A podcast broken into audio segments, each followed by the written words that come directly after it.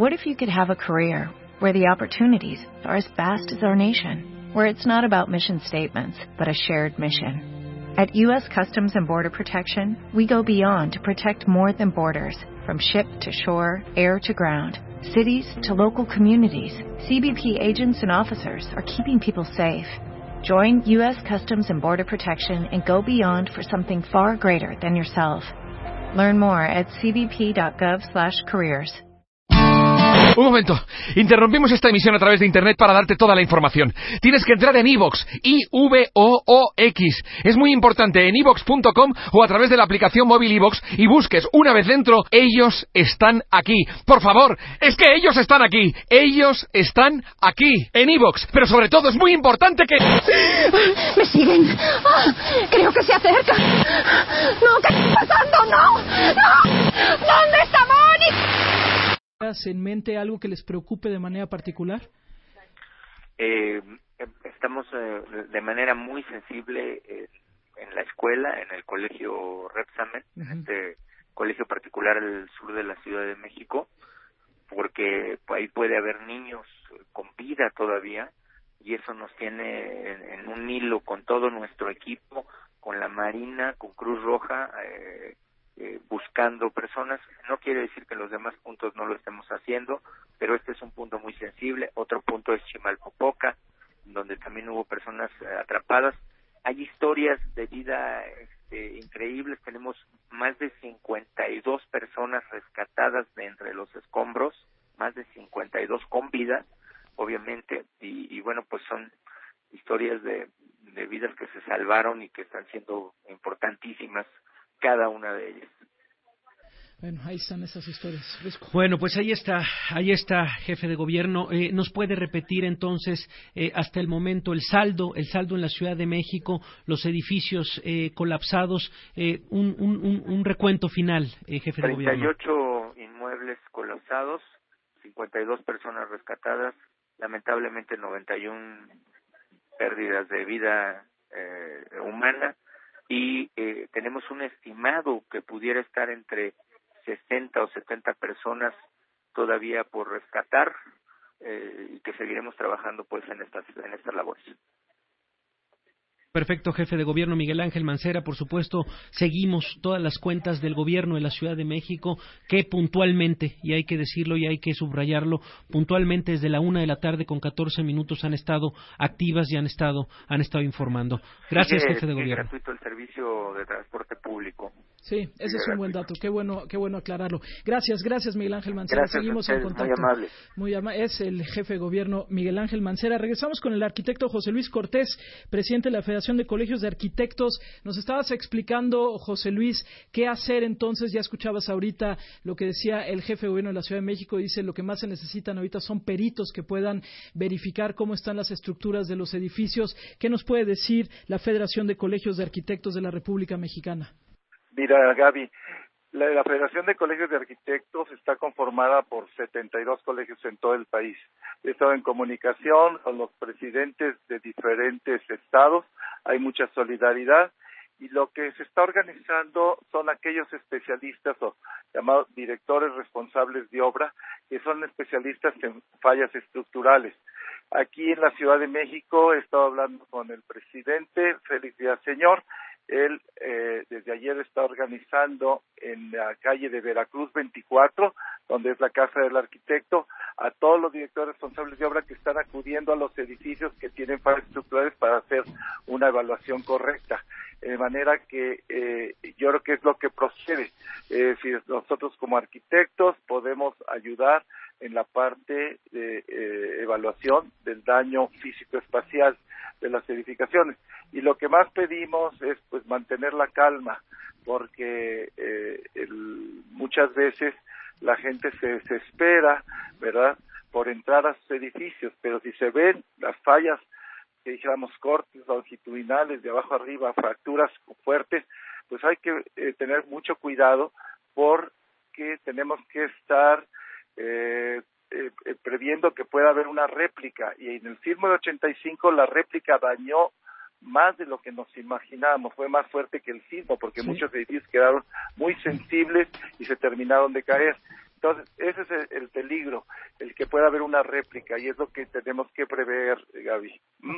Claro, ese es un punto importante. A ver, nada más entonces, José Luis, si ahorita, por ejemplo, nos están escuchando arquitectos eh, que pudieran apoyar, ¿a dónde se podrían dirigir? A la calle de Veracruz 24, Colonia Roma Norte. Veracruz 24.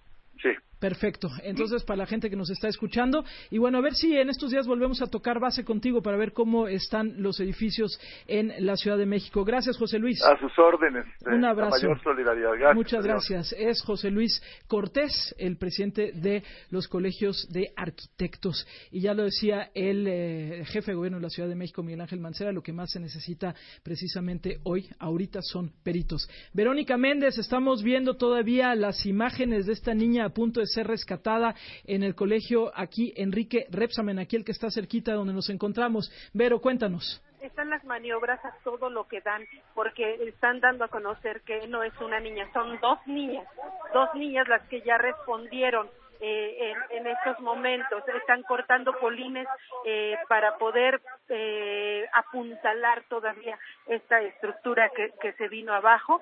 Eh, hay mucha expectativa, pero también hay mucho trabajo. Eh, todos ayudamos, Gaby. yo agradezco que tengo una voz fuerte y entonces también grito y colaboro pidiendo los materiales que, que les hacen falta.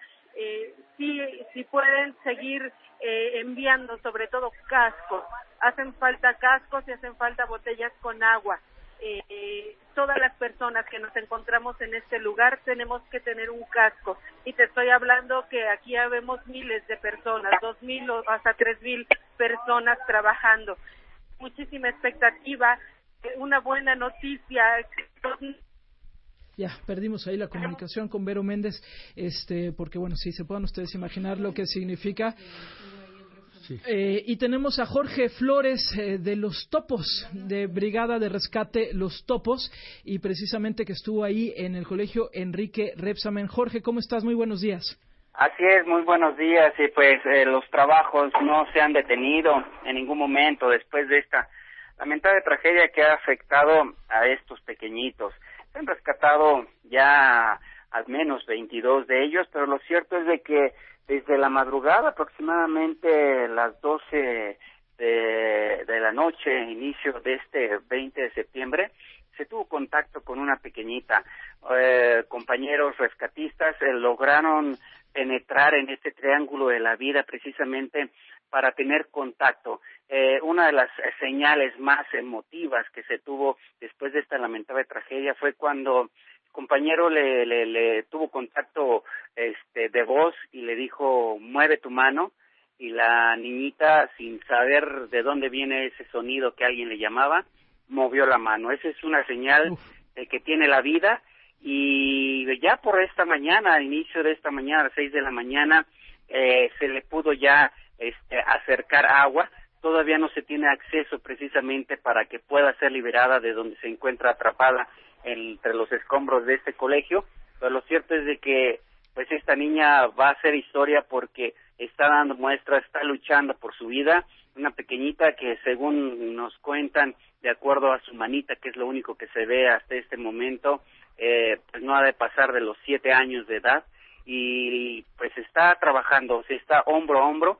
Nosotros tuvimos que hacer una, una pausa porque es también por seguridad y por salud de todos los rescatistas el poder cambiar turnos. Se entra un turno que tiene la energía, que tiene trabaja eh, con todo el émpito para poder salvar a todas las personas y las víctimas que se han encontrado atrapadas y posteriormente eh, así van cambiando los turnos. Lo cierto es de que es una muy buena señal. Yo todavía al dejar que esta por, por esta mañana después de trabajar toda la noche pues la señal que nos dicen los compañeros que ahorita están en turno trabajando pues ya se tiene, ya se le proporcionó líquido, se tiene todavía pues la comunicación de que se mueve esta niña y en cualquier momento podremos estar dando esta afortunada noticia que después de esta tragedia, pues al menos una vida vale, vale la pena seguir trabajando. Sin duda, Jorge, y recordarle a la gente también, eh, mucha gente se quiere eh, sumar a este apoyo eh, y, y, hay que hay que saber,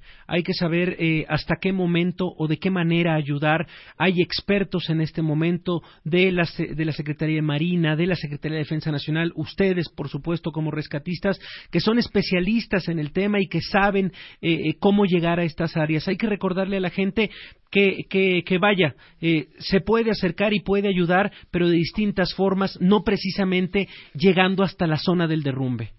Efectivamente, ya afortunadamente esta solidaridad que se tiene por parte de la ciudadanía fue de primer contacto, en los cuales empezó a, a tratar de hacer estos trabajos, pero ya ahorita ya son trabajos que pues no quisiera hacer al, alarma de, de lo que te voy a decir, pero lamentablemente cuando se ocurre un sismo de esta magnitud las réplicas continúan.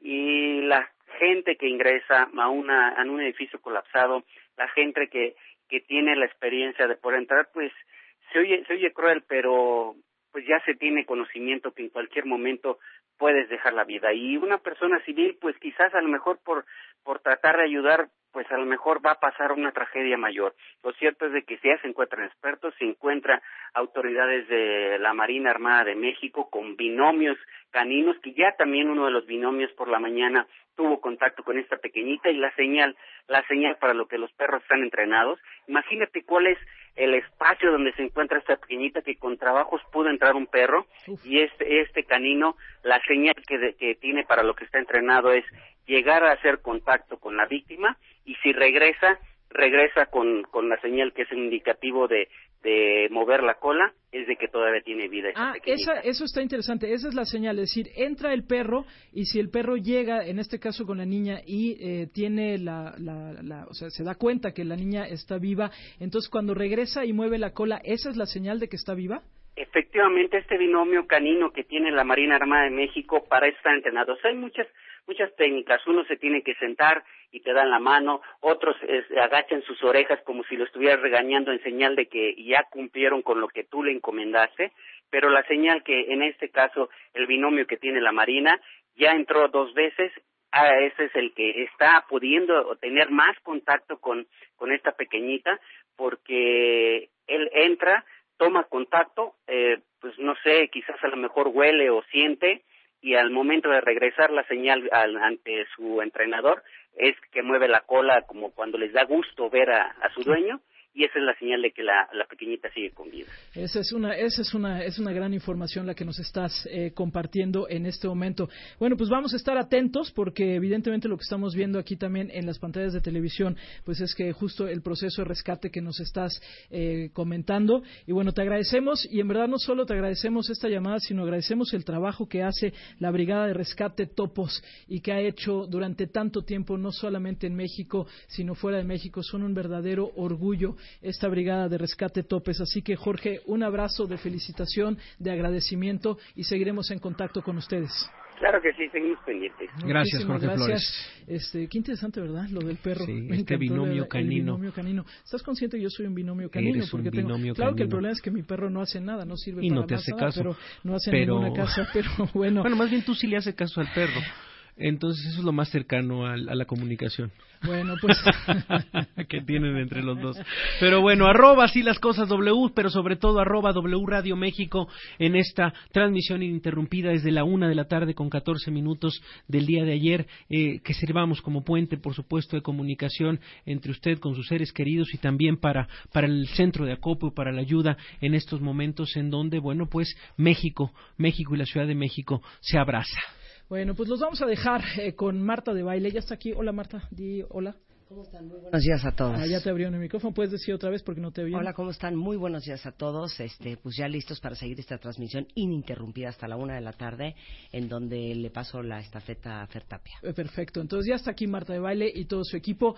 En el instante en el que se rescate a la niña ahí en el colegio Enrique Repsamen, Marta tendrá el enlace con Verónica Méndez que está ahí. Aunque Vero nos decía hace rato que parece que son dos niñas las que están, este, las que encontraron ahí, dos niñas que están con vida. Así que en ese momento, por supuesto, estaremos enlazándonos aquí con Marta de Baile. Los dejo entonces en los micrófonos con Marta y toda la información seguirá a través de W Radio México, a través de wradio.com.mx, por supuesto también nuestro Facebook. Les recordamos el teléfono 51668900 01800 18 14 14. Yo soy Gabriela Barkentin. Adiós, Risco. Querida Gaby, nos seguimos escuchando, por supuesto, en esta transmisión. Nos seguimos escuchando en la transmisión especial que, como les dijimos, está aquí desde la una de la tarde del día de ayer de manera ininterrumpida. Esto es W Radio. Esta es una transmisión especial. Enlazados W Radio y W Deportes. Bueno, pues en punto de las 10:14 de la mañana tomamos la batuta. Sabemos que muchos de ustedes han estado siguiéndonos, no solamente en la radio desde ayer a la una y cuarto de la tarde, sino también a través de todas las redes sociales de W Radio y de los diferentes programas. Eh, increíblemente, creo que para todos los que estaban escuchando este programa eh, ayer por la mañana, eh, seguramente recordarán que comenzamos eh, hablando justamente con el doctor eh, Carlos Valdés, director general del Centro Nacional de Prevención de Desastres. Tuvimos a dos topos y justamente eh, post el temblor del 7 de septiembre nos parecía muy importante en este programa eh, tomar medidas de prevención. Eh, parte de los grandes mensajes que damos de 10 a 1 de la tarde todos los días, todas las semanas, todos los meses y todos los años son las lecciones aprendidas. Y queríamos tomar ayer el espacio para verdaderamente aprender todo lo que no hicimos bien eh, el 7 de septiembre, pero también todo lo que no habíamos hecho bien en el 85. Y con ese espíritu es que decidimos invitar a tres expertos en el tema de prevención, en los testimonios de los topos, y para la sorpresa de todos, eh, exactamente dos horas después de haber terminado ese segmento, tuvimos este terremoto de 7.1 en la escala de Richter aquí en la Ciudad de México. Nuevamente tengo en la línea al doctor eh, Carlos Valdés, director general del Centro Nacional de Prevención de Desastres, CENAPRED. Carlos, ¿no estás igual de sorprendido que todos nosotros que ayer justamente lo hablamos en la mañana, estuviste aquí en la cabina de W Radio y dos horas después estábamos enfrentándonos a esto?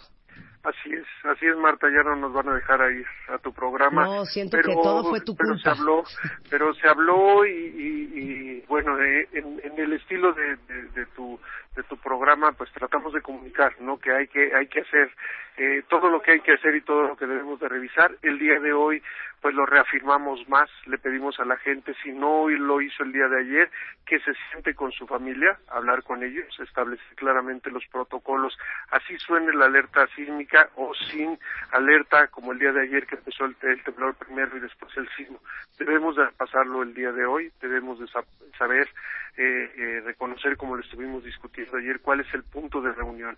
Eh, ahora la invitación es a revisar con, con cuidado las edificaciones, nuestras viviendas, el, si hay eh, estas grietas de las que hablábamos, eh, si algo le preocupa a la gente al revisar su casa, este, no se quede con, lo, con la preocupación, no se quede en su casa, eh, busque gente, se va a estar empezando a llevar una cantidad de brigadas para ir pasando literalmente casa por casa en la colonia, en la parte del valle, en la Narvarte, en la Condesa, en la Roma, en el sector sur, este, para estar llevando a cabo estas evaluaciones. Entonces, eh, yo espero que la gente siga estas, estas recomendaciones este sismo no tiene tantas réplicas ni las va a tener como el de magnitud 8.2 del día 7 de septiembre.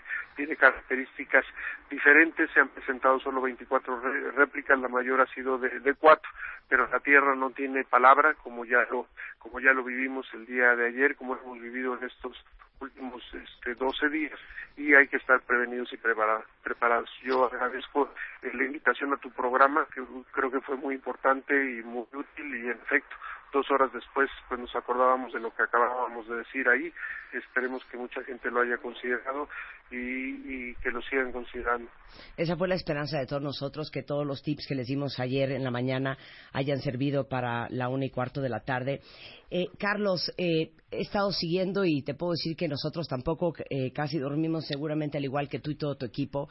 Eh, toda la transmisión de W igual que todo lo que ha sucedido en redes sociales y estamos muy pendientes de los avances y, de las brigadas de rescate y lo que se ha logrado hasta ahorita. Igualmente, eh, pues las 91 personas muertas, los 38 inmuebles dañados.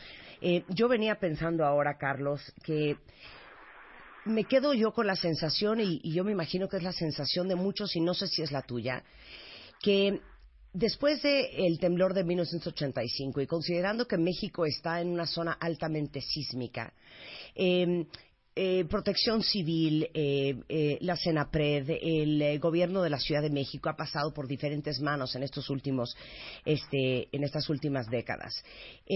¿No sientes que seguimos sin aprender la lección y, la, profundidad del impacto que significa para nosotros vivir en un lugar en el que vivimos sobre, como nos explicabas ayer, la placa de Norteamérica este, y la placa de Cocos y que el terremoto es totalmente, este, eh, digamos que parte de nuestro día a día y que existan estructuras como por ejemplo el colegio de Enrique Repsamen, Repsamen, que es un colegio en donde hay niños de todas las edades y cuya estructura no estaba lista para sostener un sismo, si no es el de ayer, es el que venga en un año o el que venga en dos.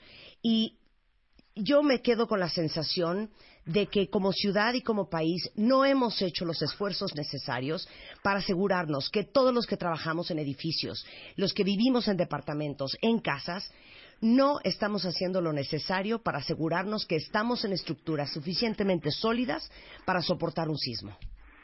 Eh, sí, necesitamos avanzar más, necesitamos eh, participar de manera activa en revisar nuestras instalaciones, en revisar que, que llevemos a cabo un plan familiar y los protocolos. Eh, yo creo que eh, en estos últimos 12 días eh, todos aquellos eh, jóvenes mexicanos y mexicanas que tienen menos de 32 años eh, han vivido dos sismos importantes. Eh, ellos antes cuando se hablaba y lo comentábamos ayer no no no entendían el hablar de un sismo ahora lo conocen ahora lo saben y es la oportunidad de participar. Necesitamos hacer más eh, en efecto, hablábamos de un reglamento de construcción muy estricto que salió en 1986, pero ¿qué pasa con las casas que fueron construidas antes, que son algunas de ellas las que se colapsaron? Eh, en efecto, tuve este, la oportunidad de ir alrededor de las dos de la mañana a la escuela Repsamen y hay claramente deficiencias ahí constructivas. Esto no, no, puede, no puede pasar, no puede suceder. Necesitamos como sociedad integrarnos, no solo reclamar, todos necesitamos participar para hacer de este México un México más seguro, porque eh, lo comentábamos, eh, es normal la interacción entre estas grandes placas, continuará y los sismos continuarán, lo dices tú bien, puede ser en un año, puede ser en más tiempo y debemos de aprender la lección y evitar a toda costa que haya, por supuesto, pérdida de vidas humanas y también daños materiales. Esa es la meta y el objetivo y ahí necesitamos participar todos, no solo los gobiernos en los tres niveles de gobierno, sino la sociedad eh, de la mano y siendo una sociedad más responsable. Eh, Carlos, eh, como director general del Centro Nacional de Prevención de Desastres, ¿cuál sería tu consejo más grande para todos los que te están escuchando? Porque quiero pensar que hoy fueron 38 edificios en la Ciudad de México los que se derrumbaron pero seguramente hay muchos otros que están estructuralmente dañados. Eh, obviamente, Protección Civil al, día de hoy están totalmente rebasados. ¿Cuál sería la estrategia más sensata para cualquier cuentaviente que esté escuchando este programa ahorita, que vive en edificios que son eh, construidos con materiales no necesariamente de primera, ni siquiera bajo los protocolos de lugares sísmicos, y que están preocupados por una grieta, por una rajadura? Hay que buscar a un, a un, este, a un estructurista, hay que buscar a alguien del Colegio de Arquitectos. ¿Cómo ayudamos también nosotros al gobierno a cerciorarnos de que las oficinas, los empresarios, los consorcios, así como todos los, eh, los que son dueños de casas y departamentos, pueden apoyar en ese sentido? Sí, ayer llegó un grupo de 180 alumnos de arquitectura y de ingeniería a capacitarse, llegaron aquí a las once y media de la noche, a ser capacitados para formar parte y acompañar a, los expertos. Cinco de ellos irán acompañando a cada uno de estos grupos. Queremos replicar, ya se habían anotado para el día de hoy cerca de 800 eh, personas, alumnos principalmente. Eh, estos cursos de evaluación se darán en, en arquitectura y estar integrándolos a ellos con los expertos, que cinco de ellos acompañen a los expertos para, para que apoyen, para que se pueda hacer de manera efectiva y, eficaz eh, estos recorridos por, por, por estas eh, colonias, las comentamos, la del Valle, la Narvarte, la Condesa y la Roma y, el sector sur. Eh, una de las cosas que le pedimos a la gente es el, el ver y revisar sus viviendas y preparar. ¿Por qué? Porque ellos las conocen bien, eh, nos pueden identificar y facilitar la parte de ir revisando lo que ellos sienten que, que cambió, que se dañó. Eh, de esta manera, inclusive hasta, hasta escribir, tener ya anotado en una hoja eh, qué es lo que sucedió cuando el sismo, el tipo de comportamiento, lo, lo que escucharon. Todos estos elementos lo que van a hacer es facilitar a la hora que se una revisión porque si se llega una revisión y hay que ir viendo literalmente pared por pared o algunas de las columnas, esto va a ser más tardado y lo que queremos es ser efectivos. Entonces, esta participación de la gente es, ir trabajando, este, habrá gente que no quiere que, se le revise su, su casa, su edificio, eh, entendemos, ¿no? Hay, hay, hay surgen una cantidad de situaciones y condiciones ante eventos como el que acabamos de vivir, pero eh, pues la idea es el, el ver, ¿no? y, dictaminar si la estructura está bien, si requiere una reparación menor o si por el contrario la estructura está comprometida y lo mejor que debería hacer la gente es no permanecer en, ese sitio hasta que no sea ya revisada y reparada o, sugerida la, reparación para volver a, habitar. Eh, y por último, Carlos, eh, decías al principio, eh, muchas veces eh, todos los que traen eh, el app, por ejemplo Sky Alert en su celular, justamente de la que estábamos hablando ayer, diste una explicación muy puntual sobre cómo, cómo es que existe esta alerta sísmica y cómo están puestos los sensores, etcétera, etcétera. Ayer no sonó la alarma. ¿Por qué y por qué es importante no esperar a que ese sea nuestro cue? Sí, porque en este caso el sismo ocurre dentro del continente, ocurrió a profundidad cercana a 60 kilómetros y las ondas sísmicas van viajando desde este punto hacia la superficie, necesitan llegar las ondas sísmicas a la superficie, ser detectadas por los sensores, por varios de estos, al menos tres de estos sensores que están ubicados a, distancias de kilómetros y después se requiere de correr un algoritmo muy rápido de unos cuantos segundos para hacer una estimación de que la magnitud eh, sea una magnitud importante. Entonces, literalmente para cuando se están haciendo esta propagación de las, de las ondas hacia diferentes eh, sensores, receptores y el cálculo de esa magnitud, parece entonces el, el, el sismo ya estaba haciendo sentido. A mí me tocó, habiendo salido de tu programa y llegando aquí a las oficinas, me, toca estar en el Uy, se nos cortó la llamada. Pero bueno, en fin, era, era justamente el doctor Carlos Manuel Valdés González que tuvimos ahí en el programa, director general del Centro Nacional de Prevención de Desastres. Sin duda alguna, una de las delegaciones más dañadas es la delegación Benito Juárez. Tenemos al jefe delegacional de la Benito Juárez, Cristian Bon. ¿Cómo estás, Cristian? Sé que te nos tienes eh, reportes de última hora. Sí, Marta, eh, estamos trabajando desde las primeras horas, como lo hicimos ayer, todo el equipo de la delegación Benito Juárez llevando brigadas a todos los puntos donde hubo derrumbes, donde se colapsaron los edificios, también revisando todos los eh, inmuebles que tuvieran pues, están en riesgo de, derrumbarse y también los que sufrieron alguna afectación. Lo más importante es eh, y cada minuto es fundamental para rescatar el mayor número de vidas y, también el desalojar a quienes pueden estar en un riesgo inminente, desalojar a todas las personas. Reiterar que, que este, a los vecinos que si encuentran alguna este, fractura, alguna este, fuga de gas, simplemente salirse y venir al albergue de la delegación Benito Juárez. Está en el Deportivo BJ, en la calle de eh, eh, municipio libre, eje 7, esquina con Usmal, aquí les damos atención médica, eh, eh, pueden pernoctar, tienen este, alimentación y baños. Y bueno, decirte que estamos coordinándonos eh, con las diferentes instancias del gobierno federal de la Ciudad de México.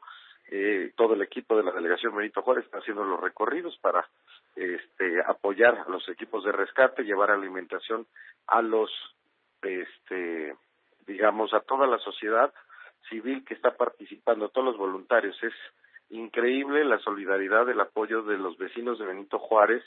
Estamos hablando de miles de personas que están apoyando mano a mano, hombro a hombro, que están levantando piedra por piedra para rescatar a las personas. Ahí les estamos apoyando con todas las brigadas, ya estamos en los diferentes puntos con las diferentes dependencias de gobierno para dar el apoyo. Estamos hablando de más de 40. No es cosa menor, es un dato pues sin precedentes. Verdaderamente estamos viendo una este una crisis eh, después de este sismo en, tenemos más de 40 predios que se derrumbaron, 31 que eh, pueden estar en riesgo de, de derrumbe, de demolición, eh, y tenemos 21 que tienen algún daño estructural. Estamos hablando que eh, 25 decesos y más de, de 20 personas que ya eh, rescatamos con vida. adicionalmente a esto, eh, Cristian, eh, tienes edificios dañados en las calles de Dakota, en Arizona, del Parque, Ohio, insurgentes, y seguramente hay muchos más. La gran preocupación, un poco lo que hablaba yo con el doctor Carlos Valdés, director general de el Senapred, es justamente que eh, aunque probablemente ya vimos lo peor el día de ayer, todavía la posibilidad de que la debilidad estructural de muchos edificios en la Benito Juárez todavía puedan haber derrumbes eh, adicionales. Eh, me, es muy importante que hagamos un llamado a todos los que viven en la Benito Juárez y que sé que emocionalmente es muy difícil pensar en dejar eh, tus pertenencias, en dejar el hogar que llevas viviendo muchos años.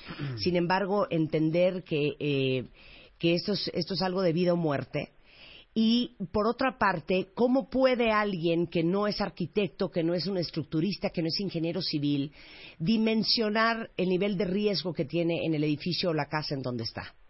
Sí, por eso mismo eh, lo decimos, Marta, simplemente con observar, con darnos cuenta que tiene alguna inclinación, que tiene alguna fisura, que tiene algún daño en las paredes, en cualquier eh, físicamente cualquier espacio de la casa o del edificio, simplemente salirse.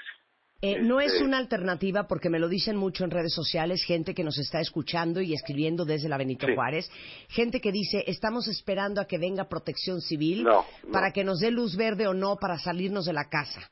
No, no, no, al contrario, hemos visto casos, te reitero, estamos hablando de 31 inmuebles que están a punto de colapsarse, que todavía no se han colapsado, y tenemos 21 que ya desalojamos. Es decir, más allá de esperar un dictamen técnico que, que esto va a tardar, ya hicimos una evaluación, estoy hablando de más de este 150 eh, predios, pero la gente no debe de esperar a que vaya alguna persona de protección civil, simplemente tienen que desalojarlo. Hemos visto casos de algunas personas que han regresado y se ha derrumbado el edificio.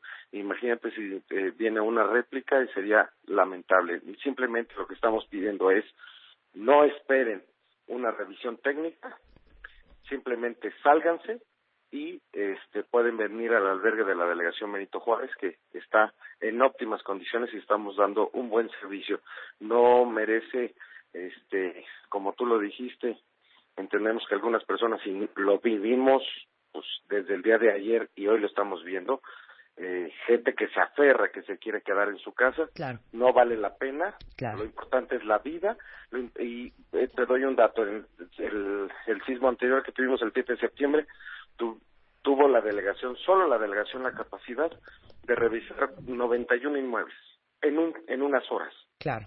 Oye, Pero hoy, hoy, nos rebasa la circunstancia, lo más importante es rescatar vidas y desalojar a las personas. Decir que no se queden, que salgan de sus casas y ya que eh, pasen los días en la recuperación, en el rescate de las vidas, entonces ya tendremos la capacidad de revisar todos los inmuebles. Y cabe mencionar que ya estamos haciendo la revisión en términos de desalojo, más allá de una revisión al 100% del predio. ¿Me explico? Es 100%. decir, es evidente Clari- que clarísimo, tú te tienes que clarísimo. salir, te tienes que desalojar Clarísimo. y luego ya revi- traeremos una revisión técnica al 100%. Ahora, dime una cosa, eh, eh, por último, Cristian. Eh, ¿Es posible que alguien que esté habitando en la Benito Juárez no esté enterado que su edificio este, corre el riesgo de derrumbarse? Eh, ¿Dónde es. está esa lista? Así es, eh, mira, eh, por eso es muy importante el, el- el apoyo que ustedes nos dan, los medios de comunicación. No- lo que estamos haciendo es que cada eh, que nos envían eh, vía telefónica, o sobre todo en redes sociales, eh, a, a través de la cuenta delegación BJ, delegación Benito Juárez, enviamos a algunas personas para hacer una revisión y simplemente decimos, es evidente que puede haber un riesgo, desaloja y te reitero, ya después hará un dictamen al 100% y le diremos a las personas, ¿sabes qué? Ya puedes regresar a tu vivienda, a tu casa. Pero ahorita no tomes ese riesgo y mucho Sí. menos si puede venir una réplica. Ya lo Claro, estamos pero, viendo pero no hay una gente- lista formal, Sí, sí, tenemos una lista. Tanto eh, lo que te decía, tenemos hasta el momento, tenemos eh, eh, 45 edificios que han colapsado, tenemos 31 que están en riesgo eminente de demolición, de eh, que se derrumban, de que colapsen, y tenemos ya este 21 que sí tienen un daño, que no que no te puedo decir a certeza al 100% que se va a colapsar. Claro, pero no tenemos, yo, yo tengo aquí que es Altadena en la colonia Nápoles, obviamente Dakota, Arizona, del Parque Ohio, Insurgentes, pero lo que todavía no nos pueden decir es que es eh, Altadena número 44, eh, Ohio número 123. Sí, no tenemos, tenemos esos 21 de esos. 21 de que esos. ¿Dónde encuentro la lista para mandarla por redes sociales? Yo, yo te... Vamos a subir la información. Sensacional. Sí, vamos a subir la información, decir, estos 21 tienen algún daño. No se puede dar certeza de que se va a derrumbar. Tenemos 31 que sí tenemos la certeza que se va a, a- a colapsar. A Y ya tenemos 45 colapsados. Ahora, claro que algunos nos dicen, oh, el vecino, oye, es una cuarteadura. Claro. Oye, no, no, no, no es de minimizarlo. Sí. Simplemente salte. Exacto. Y ya después llegan los elementos de protección civil. No esperar a que primero llegue el elemento de Sí, protección civil. por último, Cristian, eh, los 45 edificios colapsados, eh, ¿todos, los, eh, ¿todos los inquilinos han sido evacuados? Bueno, todos los que fueron colapsados, desgraciadamente, pues fue en el momento del sismo, en el sismo, en los primeros minutos. Ahí mucho, a diferencia del 85, es que eh, este sismo fue aproximadamente a la una de la tarde y mucha gente ya había salido de sus hogares. A diferencia del 85, que fue muy temprano, eh, eso eh, ha hecho la diferencia de, la- del número de decesos, de fallecimientos. Eh, es, en términos reales, pues lo que lo que lo que estamos viendo es que todos los que se colapsaron desgraciadamente ahí estamos contando los minutos porque es un trabajo hombre a hombre mano a mano. No podemos meter maquinaria donde eh, tenemos la certeza de que todavía hay personas abajo de los escombros. Es ahí sin duda también reconocer el, el- el trabajo que está haciendo las diferentes instancias del gobierno, pero principalmente el trabajo heroico, honorable de los vecinos de la delegación Benito Juárez, de otras delegaciones, de otros municipios, la sociedad eh, en general, esta solidaridad que, que, que, este es pues ya pues reconocida en estos tipos de siniestros que nos están ayudando mucho los vecinos, pero ahí estamos también la desesperación, la impotencia, no es que eh, nos falte personal o nos falte voluntariado, sino que eh, tiene que ser mano a mano, piedra por piedra, y eso pues eh, es un trabajo lento. Sí. Es lo, lo primordial es rescatar vidas apoyar, como lo está haciendo la delegación Benito Juárez,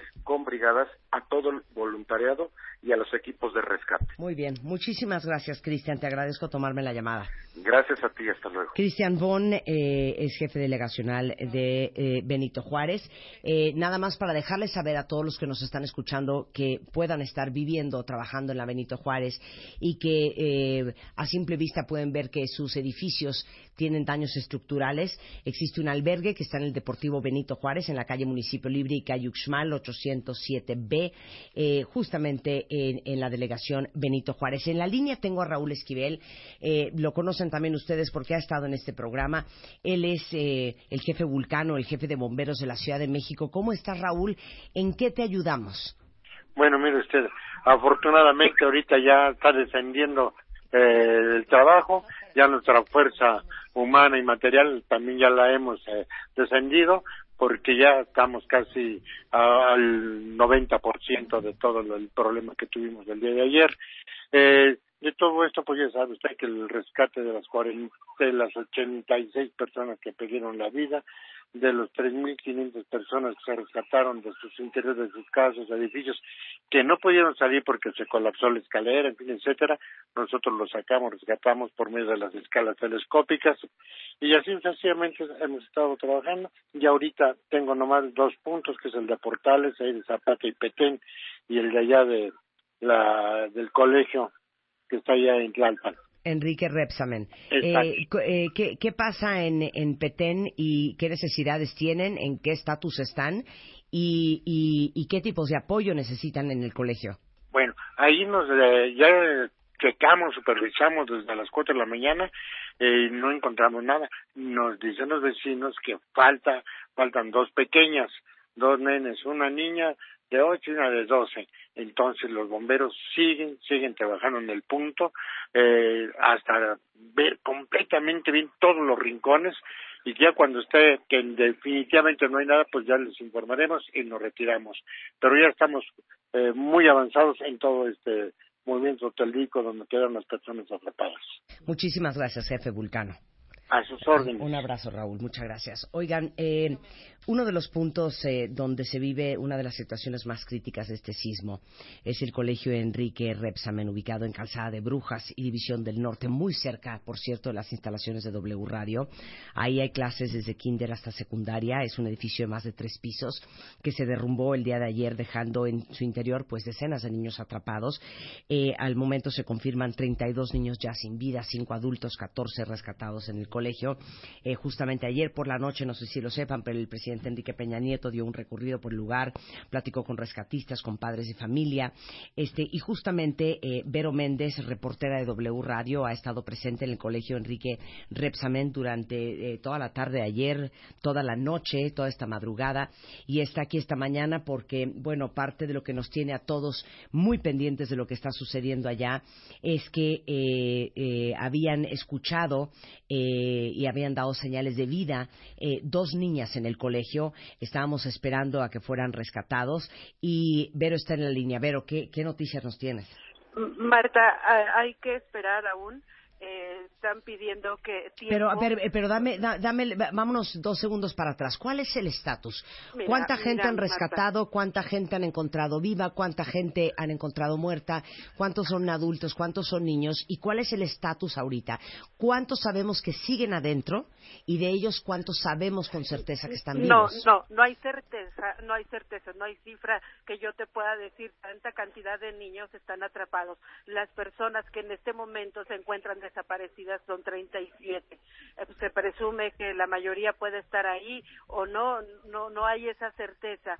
Eh, pero lo que sí es un hecho, Marta, es que hace unos momentos dieron señales de vida dos niñas, lo que ha alentado la búsqueda eh, de cientos de rescatistas de la Marina, del Ejército, de Protección Civil, de la Gendarmería, de la Policía Federal, que se encuentran aquí trabajando a marchas forzadas, con mucho cuidado, Marta, porque hay que recordar que se trata de un colegio, el protocolo y el mecanismo de rescate para un niño es totalmente diferente, delicado, es mucho, muy delicado. Eh, la resistencia de un niño que la de un adulto. Se, se tiene información de que hay niños atrapados, entonces las maniobras, Marta, son a mano son a mano, no pueden meter eh, maquinaria, no pueden meter retroexcavadora, no pueden meter estas manos de chango, no, lo que han hecho en este edificio que se colapsó es, es apuntalarlo con cientos de polines. Por cierto, si alguien quiere donar polines, puede traerlos aquí al colegio Enrique Repsamen, porque eh, se están ocupando, se están utilizando para apuntalar fuertemente esta esta estructura colapsada. Marta, se cayeron tres pisos, tres pisos y la, y la planta baja.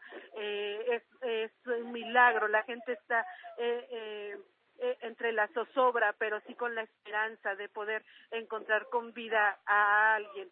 En las últimas horas, alrededor de las cinco de la mañana, sacaron eh, cuatro cuerpos, dos niños, dos adultos. En total se habla aquí autoridades de la Marina. Voy a hablar quedito porque nos están pidiendo silencio. ¿Sabes qué significa el silencio, Marta? Que comienzan a buscar eh, señales. Están hablando eh, con las niñas entonces se, se pide que, que guardes silencio. Voy a seguir narrándote en este nivel de voz, espero que me escuchen. Eh, 32 fallecidos, eh, de ellos eh, 28 son niños, 4 son adultos. Estas son las cifras que maneja la Marina y lo maneja también Protección Civil. El colegio como tal no ha dado cifras oficiales. ¿Por qué? Porque continúan las labores de rescate, porque se siguen movilizando los cuerpos de rescate de manera impresionante. Marta, tú caminas por este lugar y es totalmente desolador, pero hay mucho ánimo, hay muchos voluntarios ayudando desde ayer, desde ayer que llegamos, toda la tarde, la noche, la madrugada, y siguen llegando voluntarios. Está también aquí el secretario de Educación Pública, Aurelio Nuño, supervisando estas labores. ¿Sabes por qué? Porque son muy delicadas, muy delicadas. Yo, este colegio lo primero que, que, levantaron y pusieron en pie fue la bandera nacional con un con una pancarta gigante que dice la unión hace la fuerza viva México y vaya que la unión ha hecho la fuerza en este lugar. Hay también adornos eh, del 15 de septiembre. Aquí hubo fiesta aquí hubo fiesta Marta el 15 de septiembre muchos de estos niños vivieron lo que fue su última fiesta patria. Y tú sabes que los que tenemos hijos, pues es una fiesta muy feliz para, para los niños, vestir a las niñas con trajes típicos, a los niños también. Sí. Eh, oye, oye, Vero, y, y dime otra cosa. Eh, nos parece como difícil de creer todos los que estamos muy pendientes del tema de la escuela eh, Enrique Repsamen, que no haya una lista de quiénes son los niños que estaban en el colegio el día de ayer, que todavía no han aparecido. Locatel, y es a lo que voy a postear ahorita en mis redes sociales, Locatel mandó eh, un comunicado con eh, la lista de las personas trasladadas al Hospital López Mateos eh, las personas que trasladaron, eh, bueno, que están en ciertos albergues en diferentes delegaciones. Está una lista de qué personas están en qué hospitales. Eh, ¿Por qué seguimos en, en desaparecidos y por qué no tenemos una lista en donde los padres de familia puedan saber con certeza si sus hijos siguen en la escuela? o si sus hijos están en un hospital o si sus hijos están en un albergue. Verónica fallecidos, Marta, sí hay una lista, pero por respeto no se hace pública. Eh, con respecto al caso de Repsamen eso eh, eso se ha mantenido. Se ha mantenido la, la lista de, de, los nombres de los niños fallecidos. Solamente se les da a los familiares a sus padres a sus tutores. Respecto a los desaparecidos manejan 37 esta lista de 37 se dio a conocer desde las 5 de la mañana. No ha cambiado pero tampoco saben si se encuentran o atrapados o en un albergue eso es, eso es, eso Tenemos que, guardar silencio. bueno, Vero, estamos en contacto contigo. Vamos a guardar silencio y respetar las labores de rescate. Nos comunicamos contigo más adelante. Pero eso es otra de las, de las grandes lecciones para, para nosotros de lo que está sucediendo específicamente en el colegio Enrique Repsamen. Que no tengamos eh, un conteo muy específico cuántos niños había en ese, en ese colegio, quién está en cuáles albergues, quién está en qué hospital, y que los padres por lo menos tengan la certeza de saber si están sus hijos ahí o no. Eh, eh, Aurelio Nuño, eh, secretario de Educación Pública, acaba de tuitear este, que en la escuela Repsamen se ha logrado rescatar a 11 personas y tres continúan desaparecidas, dos niños y un adulto. El rescate es su prioridad. Hay dos niñas, como les decía al principio, que dieron señales de vida este, y por eso están pidiendo silencio, porque como lo escucharon ayer con los topos que tuvimos invitados, el silencio es la gran oportunidad que ellos tienen para ubicar en, un, marasmo de gente que está alrededor del derrumbe eh, posibles signos de vida, que puede ser desde una voz, que puede ser desde un movimiento, que puede ser desde un cosquilleo en el concreto, eh, y por eso están pidiendo silencio en, los diferentes, en las diferentes zonas de desastre donde hay brigadas de rescate. Em, yo, yo, yo les quisiera decir que creo que todos el día de ayer tuvimos eh, algún tipo de pérdida, unas más fuertes que otras, los que han perdido sus hogares, los que han perdido a un hijo, a un familiar, a un hermano, a un primo, los que han perdido este, la certeza de sentirse seguros. Y creo que todos hemos perdido desde ayer la paz. Y eh, vamos a seguir informando a lo largo de las siguientes horas eh, con temas muy puntuales. Pero Mario Guerra está aquí, que es tanatólogo, experto en pérdidas. Y yo sé que muchos de ustedes no pudieron dormir anoche, están sumamente sacudidos, ansiosos en las oficinas de MMKG. Eh, suspendimos labores, muchos de ustedes no han ido a trabajar y hay una, una gran sensación de angustia, de ansiedad y de estrés postraumático por lo que vivimos ayer. ¿Cómo se maneja? ¿Cómo manejamos esto con los niños? ¿Cómo les damos contexto a lo que llevan viendo nuestros hijos en la televisión? o lo que los menores de edad han vivido desde el día de ayer. Sí, yo creo que lo primero es justo lo que estás haciendo, ¿no? Lo que estamos haciendo hoy. Primero dando información, lo primero es, poner a salvo la vida, lo primero siempre es ponerse a salvo, la integridad física es importante. Y, aquí viene muy a cuento lo que hablábamos ayer en el programa, curiosamente, ¿no? Esto de, de pronto de qué te prende, qué te apaga, donde decíamos cómo reaccionamos a veces impulsivamente. Y este es un muy buen ejemplo, ¿no? Eh, yo leía y escuchaba que en el simulacro que fue a las 11 de la mañana, mucha gente salió de manera ordenada nada y cuando vino el temblor verdadero, cada quien jaló para donde quiso. Esto, esto tiene mucho que ver con, con cómo nos tomamos en serio todo esto. Y bien decías con los niños, ¿no? De alguna forma también es incluirlos en esto, hablar de esto en familia. Yo creo que si algo nos tiene que dejar, mira, aquí hay, hay varios puntos. Primero está la parte de la crisis, clavadas del estrés, el estrés postraumático, que en este caso se llama estrés agudo. El estrés postraumático o estrés agudo también eh, se presenta durante, las primeras 72 horas después de un evento como estos traumáticos. Es perfectamente normal en esas 72 horas sentir eh, que escuchas de pronto la alarma sísmica, escuchas de pronto o sentir que está temblando o, estar como alerta, perder el sueño. Es normal en estas primeras 72 horas. Si se mantiene esto por mucho tiempo, bueno, sí habría que buscar este, ayuda más especializada. Pero, pero ahorita estos, estos primeros momentos que estamos viviendo, eh, es normal que las personas se sientan así. ¿Qué hacemos? Eh, lo primero que hay que hacer es... ¿Qué se hace ante una pérdida y ante una crisis y un momento estresante emocionalmente hablando? Sí, mira, primero, lo primero es tener información fidedigna de qué es lo que está pasando. Y aquí yo invitaría a las personas a que eviten estos rumores que hay en redes sociales de que ya va a temblar. Claro, alguien dijo, sí, el 19 va a volver a temblar. Pues sí, pues si lo dicen cada año, evidentemente podía haber pasado, ¿no? Esto lo podemos llamar una desafortunada coincidencia, no porque ya el 19 de septiembre vaya a estar maldito en la historia de la humanidad, pero, pero dejarnos, eh, no dejarnos llevar por estos rumores, tratar de buscar información fidedigna. Nadie sabe cuándo va a temblar, nadie sabe en qué magnitud va a temblar, y eso, y vivimos en una zona sísmica. Entonces, sí, un día va a volver a temblar, no sabemos cuándo, no sabemos de qué intensidad, pero no podemos vivir siempre pensando a qué horas va a temblar. Lo que sí podemos hacer es poner manos a la obra. Eso da mucha tranquilidad. Mira, el miedo más la impotencia genera ansiedad, el no poder hacer algo no poder salir corriendo, cómo corres de esto, no poder pelear, cómo te peleas con la tierra y, congelarte, pues a veces no ayuda porque te sientes paralizado. Entonces, ¿qué sí podemos hacer? Lo que esté en nuestras manos. Eh, ¿Qué nos tranquiliza? Primero, saber que los nuestros están bien, ¿no? Y ahorita hablaremos un poquitito más adelante acerca de los que no están bien, los que tuvieron lamentablemente pérdidas de vidas eh, o pérdidas materiales. Pero lo primero es, ¿qué, qué, qué podemos hacer? Bueno, cada uno desde, desde su lado, ¿cómo puede establecer un plan familiar?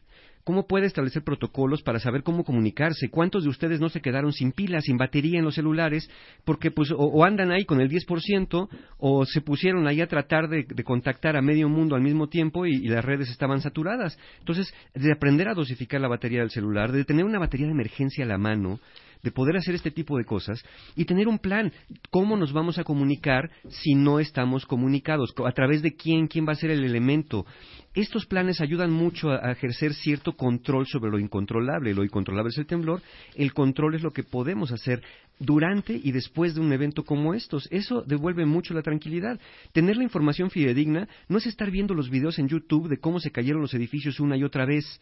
Eso es nada más estar, estar revictimizándose uno ante esto, ¿no? Sí, tenemos que tener noticias e imágenes, por supuesto, pero no estarlos haciendo una y otra vez y difundiéndolos, porque eso puede generar también mayor cantidad de estrés a las personas. Estamos revictimizando todos los que pasamos por este, por este sismo. Entonces, evitar rumores, tener un plan concreto y poder actuar. Eh, ¿Cómo poder actuar? Mucha gente quiere ir a ser voluntario a estos lugares. Ya nos han dicho que ahorita de momento, ¿no? Y esa información también hay que corroborar que voluntarios en algunos momentos ya no se necesitan, que sí se necesita, cómo puedo donar, que no puedo ir a un centro de acopio, qué puedo depositar en una cuenta bancaria de la Cruz Roja, por ejemplo. Eh, en lugares donde uno tenga la confianza de que, bueno, pues ahí los recursos van a llegar a donde tengan que llegar. ¿Cómo puedo colaborar yo también eh, evitando difundir estos rumores, evitando retuitear o repostear en mis muros información que no me consta? Yo sé que todos quieren colaborar, pero de pronto sale una lista por ahí que los niños andan en tal parte y no es cierto, pero ya la retuiteé y entonces estoy generando más confusión y estrés. Entonces, ese tipo de cosas son las que sí podemos hacer con todo esto en el momento de esta crisis que, insisto, todos estamos confundidos, todos padecemos un poco esto de, de, este estrés agudo, que es, es, muy común, es bastante común, y hay personas, no, no todo el mundo lo va a padecer, hay personas que lo padecen más que otras o en mayor o menor medida. Eh, muchísimas gracias, Mario. Hablando de, ayudar, eh, eh, fíjense que más, que más que comida en ciertas partes eh, se necesitan medicinas urgentes.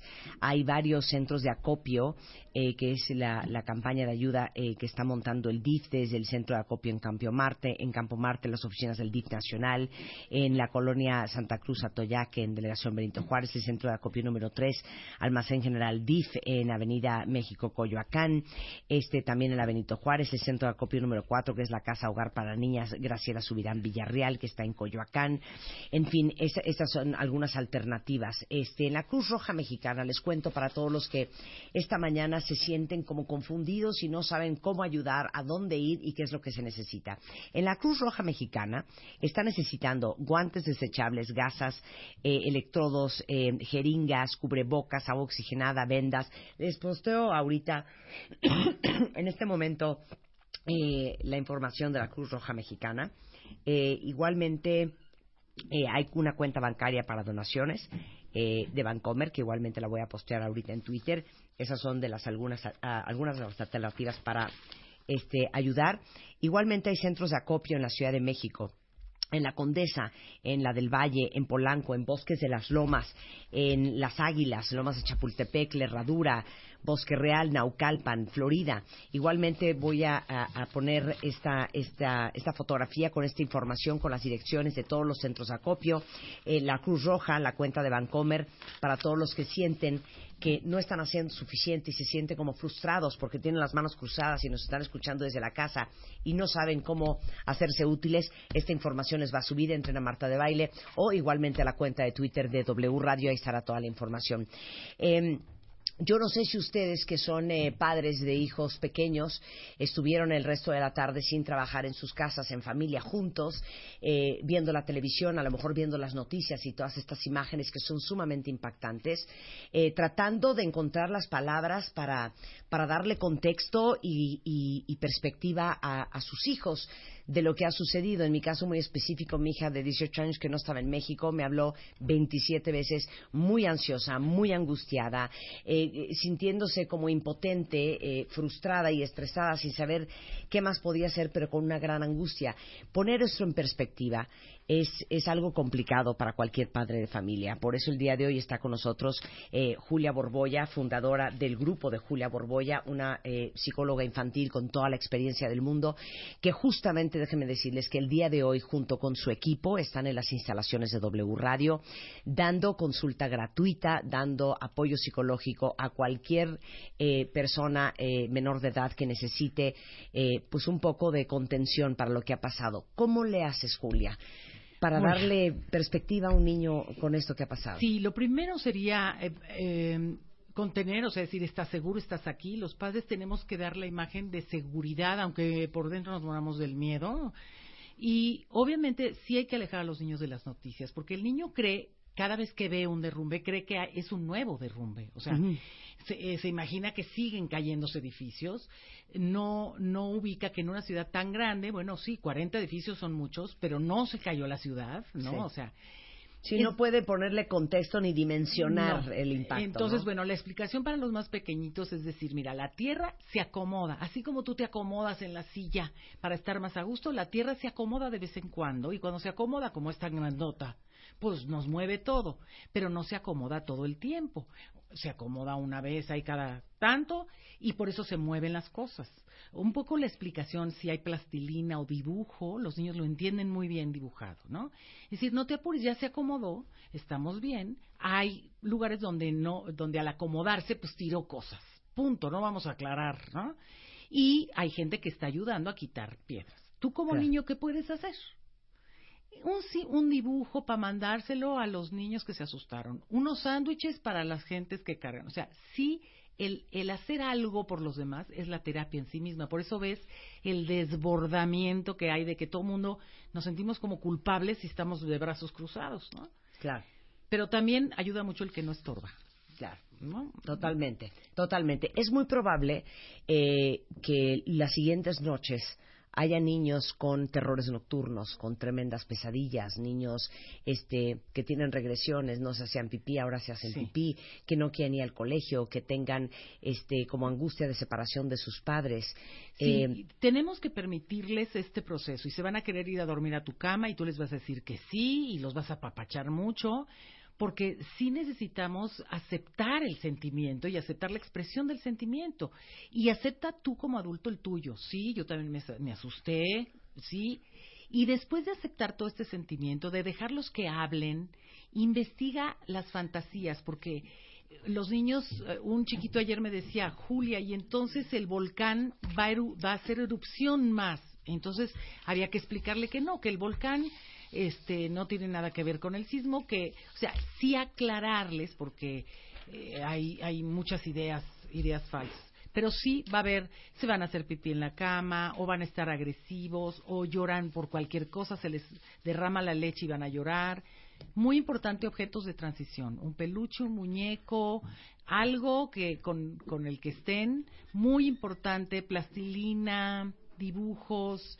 Ahorita están todas mis psicólogas con sus itacates, ¿no? Eh, recorriendo albergues con crayolas, con hojas, con plastilina, porque los niños expresan plásticamente muy bien lo que sienten. Claro, una de las delegaciones más afectadas y justamente donde está el colegio Enrique Repsamen y otros derrumbes, de hecho, eh, eh, bueno, estar aquí en la delegación Tlalpan, justamente donde estamos nosotros. De hecho, el Lili, nuestra coordinadora de invitados en radio, no, no, no está hoy con nosotros porque está esperando a que llegue Protección Civil. Su edificio fue acordonado. Eh, ayer pasó pues una tarde desolada porque uno de sus grandes temas era que no podía entrar a su edificio a sacar a su perra que estaba sola. Eh, y estamos aquí en W Radio, en Tlalpan 3000, y Julia Borboy y todo su equipo están aquí a la disposición de todos.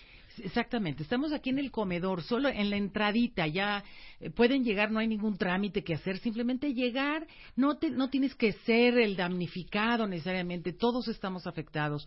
Y precisamente eh, Televisa Radio nos ofrece sus instalaciones porque estamos cerca de los lugares donde hubo tragedia y el simple hecho de verla de ver que tu vecino está mal, de ver que llora la, la mamá de tu amiguito, eso te afecta. Entonces, mamás, papás, necesitan consejos, aquí estamos.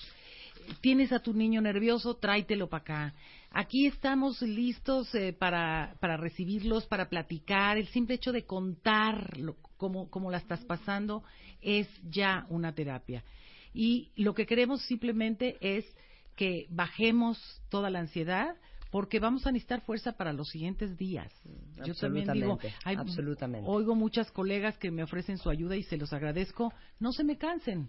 Claro. El viernes también se van a necesitar y el sábado y el lunes. Claro, Entonces, claro. poco a poco. Eh, eh, no, no quiero ser eh, innecesariamente dramática, pero es posible eh, que todos los que tienen hijos, que han tenido que irse a un albergue, los que han perdido el colegio, los que han eh, sido rescatados, van a necesitar sí o sí terapia emocional.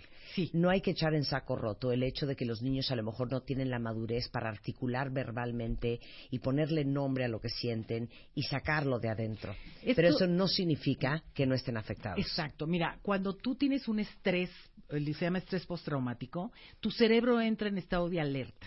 Y lo que sucede en estos casos es que se queda en estado de alerta. Entonces, el pequeño ruidito, el rechinido, ya se movió la silla, van a brincar. Eso, ese es el estado emocional en el que muy posiblemente vayan a estar toda la semana próxima. Y lo que tenemos que hacer los profesionales de la salud es bajar esos niveles de ansiedad para que el cerebro no no no saque tanto cortisol, ¿no? Sí. No, no, no desarrolle tantas sustancias, no se quede en estado de alerta permanente, porque Claro. eso es ansiedad. Claro.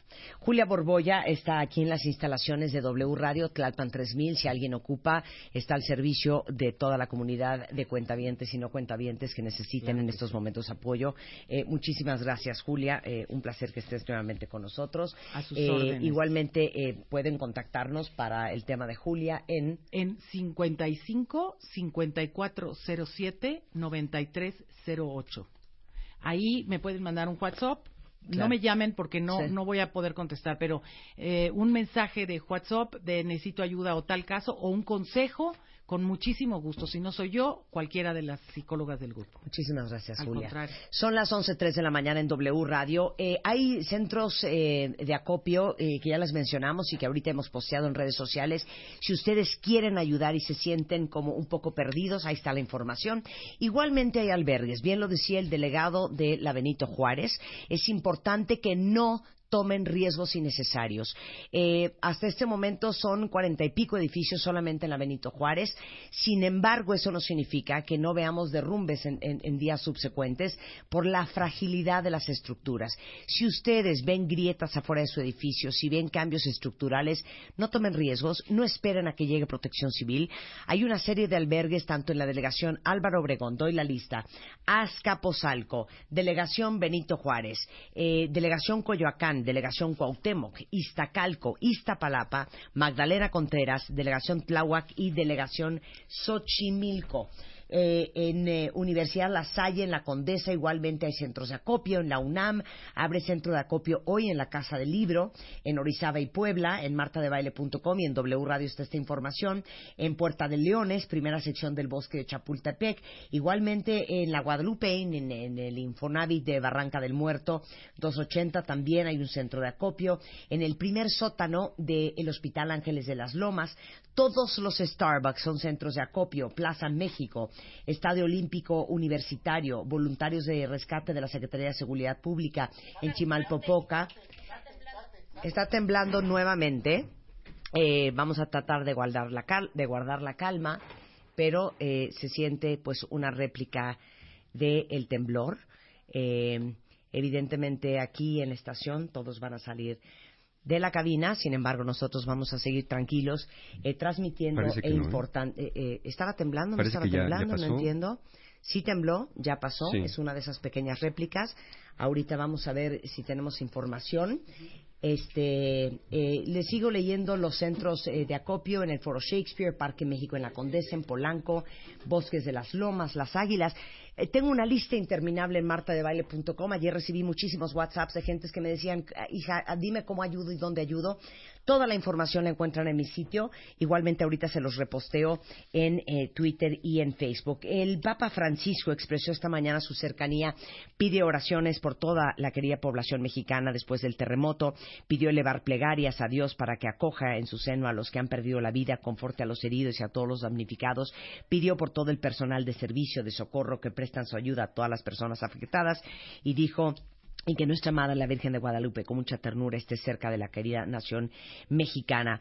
Eh, se proclama Barack Obama, la OEA, la ONU, Brasil, los gobiernos de Ecuador, Chile, Argentina, Guatemala, Nicaragua, El Salvador, Honduras, Venezuela, Colombia y Bolivia, todos expresando su solidaridad este, para con México. Vamos a hablar de cosas más puntuales. Muchos de ustedes el día de ayer no pudieron eh, viajar porque se cerró durante algunas horas eh, por las grietas a la terminal T2 del Aeropuerto Internacional de la Ciudad de México, eh, las operaciones este, en, en, el aeropuerto. Eh, el aeropuerto se encuentra operando de manera ya regular desde ayer. Eh, si requieren información sobre su vuelo, es importante que se acerquen directamente con cada una de sus aerolíneas. El acceso a la Terminal 2 es únicamente por la glorieta y es importantísimo que prevean sus tiempos de llegada. El aerotren se encuentra fuera de servicio por revisión pero sí hay servicios de autobuses entre las puertas 6 y 7, T1 a la T1 y puerta 4 de T2. Se trabaja obviamente en las afectaciones de ambas terminales, mismas que obviamente no ponen en riesgo la seguridad de los usuarios. Igualmente Aeroméxico este, eh, sugiere que hagan varias cosas. Uno, que consulten las políticas de protección en aeroméxico.com o a través de sus redes sociales, dado que esta se actualiza constantemente. Que se presenten al aeropuerto solo si tienen boleto confirmado. Todos los cambios y reservaciones se están atendiendo directamente en el call center que es 51 33 40 Si vuelan el día de hoy, les sugerimos eh, realizar su web check-in para agilizar el proceso de documentación y, por supuesto, tomar los tiempos presentarse en el aeropuerto ahora sí, tres horas antes del vuelo nacional y cuatro horas antes para el vuelo internacional. En la delegación Cuauhtémoc hay 26 edificios derrumbados, mientras que 23 están en riesgo de caer, según datos dados a conocer eh, por por la propia delegación. Estos son los, algunos de los edificios en riesgo de derrumbe de la Cuauhtémoc. Eh, están algunos, eh, por ejemplo, eh, Antonio Caso, que no tiene luz, en, en, la Juárez sin calle, riesgo de derrumbe, en la Cuauhtémoc, Río Grijalva también riesgo de derrumbe, Dinamarca 45, Querétaro entre Mérida y Córdoba, eh, Río Ebro número 85. O sea, tenemos una lista entera eh, que sugerimos que nos eh, nos sigan en redes sociales porque viene una lista muy completa de la delegación Tautemoc, de la delegación Roma Norte. Nuevamente les repetimos, no tomen riesgos innecesarios. Si los daños estructurales son visibles, es mejor que busquen sin duda alguna eh, un albergue el más cercano. Toda la lista de albergues está en la plataforma de wradio.com.mx y justamente tenemos, eh, ya tenemos en la lista a Ricardo Monreal tenemos en, la, en el teléfono a Ricardo Monreal, jefe delegacional de la Cuauhtémoc. ¿Cómo estás, Ricardo? ¿Qué nos informas? ¿Cómo van? Este, ¿Y cuál es el estatus eh, y la lista para esta mañana? Bueno, Marta, mal. Estamos mal, con tristeza por esta tragedia, con pérdidas humanas. Y te actualizo, ya son 27 los bienes inmuebles derrumbados. Este, son 27 y 24 en riesgo de derrumbe. Eh, obviamente eh, las zonas están acordonadas, está, eh, me aprovecho tu, espacio público para tu espacio de medios para pedirle a la gente que si no hay nada que hacer en, ahorita en la delegación no acudan porque hay cierres de calles, hay acordonamiento, está el ejército con el plan de M3, está Marina, está la delegación Cuauhtémoc con sus operativos y sus brigadas de rescate. Eh, entonces, en efecto, en, uno, en riesgo de derrumbe, Marta está desde la Hamburgo, en la Juárez, Génova, que está muy delicado ahí en la calle Génova, un edificio de unos 14, 15 pisos que prácticamente está ya este, en proceso de tirarse, en la calle Liverpool, en Chimalpopoca, en Río Grijalva, en Villalongín, en, tú ya lo dices, Río Ebro, en, Alfonso Reyes, en Durango, es decir, tenemos 24 predios, 24 edificios con riesgo de desplomarse y 27 ya desplomados bienes inmuebles. Estamos atendiéndolos hoy mismo. Se cortó la llamada. Vamos a volver a contactar eh, a Ricardo Monreal, jefe delegacional de la Cuauhtémoc. Eh, nosotros estamos. Ahí estás, perdón, Ricardo, Bueno, pensamos bueno. que te cortaste. No, fíjate que entran, como mis teléfonos están muy intervenidos, ni en esta época nos dejan chance. Ah, sí, Pero, oye, eh, Ricardo, dime una cosa. Tenemos una lista muy puntual con calle y número Así de es, los, los edificios que po- probablemente podían derrumbarse. Y segunda Sí. pregunta, ¿están totalmente desalojados lo- estos Sí. 20 edificios? Desde ayer se evacuaron. Eh, tuvimos algunas dificultades, ya sabes que en esto hay resistencia. Por el pillaje y el saqueo y por el temor de las gentes, me parece justificado de que sean sustraídas sus oh, cosas, sus pertenencias, robadas. Sí tuvimos algunas resistencias, pero en su mayoría lograron acceder. Y tenemos también, aparte de estos, más de 200 solicitudes de evaluación de riesgos. ¿eh? Tenemos un equipo de voluntarios de 60 estructuristas, arquitectos, peritos, directores de obras, que ya estamos saliendo de las 6 de la mañana a evaluar estos edificios que tú bien decías hace un rato que te escuché antes de la entrevista, que si no tienen por qué estar ahí, dejen el lugar para evitar cualquier tragedia. Ayer a las 10.30, Marta, se desplomó un edificio y batallamos para, para eh, este, desalojarlo. Y teníamos razón, por fortuna ya no había gente. Pero Sí. si no hubiesen hecho caso, Claro. habríamos tenido tragedia. Claro. Entonces, lamentablemente no es un asunto nuestro, es un asunto técnico y es un asunto de la naturaleza y estamos eh, también implementando albergues para darles alguna alternativa. Sí, ya hemos Tenemos- posteado, ya hemos posteado en, en redes sociales cuáles son los albergues eh, de la delegación Cuauhtémoc. Sabemos que hay uno en Aldama y Jesús García en Buenavista, Así el es. Club Junior, el Deportivo Así es. Mina y la preparatoria. Fresno, ¿no? Así Este, es, así es. Sensacional. Así es. Ricardo, mira, yo, yo hablaba hace un momento con Carlos. Yo creo que después de, de todo, de, cualquier evento en la vida, hay que aprender las lecciones. Eh, ¿No es tu sentir que no hemos terminado de aprender las lecciones del hecho de que estamos en un, en una, en un país altamente sísmico, en una ciudad este, eh, con alto riesgo sísmico? y que seguimos teniendo estructuras que no están construidas, que no están apuntaladas y que no están reforzadas para este soportar este sismos que si no se caen hoy, Ricardo, se van a caer en un año. En la próxima. el Exacto. ¿Y cuál es, cuál es el compromiso específicamente de tu delegación? Porque las campañas de prevención este, siempre son de ponte abajo del marco de una puerta, no salgas corriendo, no grites, no empujes. Pero ¿en dónde estamos haciendo un llamado a todos los que hoy nos están escuchando, muchos de los que viven en tu delegación, a buscar eh, apoyo de su delegación o del gobierno o inclusive tomar cartas en el asunto de manera individual, buscar un estructurista, buscar un ingeniero civil y ver si tu edificio, si la compañía en donde tienes las oficinas, si la casa o el departamento donde vives es una estructura que está preparada para una zona sísmica como México. Me parece muy oportuna tu pregunta. Eh, primero, si hay algún temor de su edificio, pueden acudir a la delegación. Tenemos equipos de 60 estructuristas en este momento. Claro, tenemos 200 solicitudes, ya están en, en campo. Pero esta delegación, Marta, tiene 1.500 bienes inmuebles aproximadamente en riesgo, o sea, vulnerables, que en cualquier sismo, si no es ahora, en el que se presente en el futuro, van a tener problemas. Tenemos atlas de riesgo, los tenemos identificados, todos los predios. Hace unos días, Marta, el doctor Lucio, eh, tres edificios de 54 departamentos cada uno, se dictaminó el riesgo inminente. Eso tienen que desalojarse.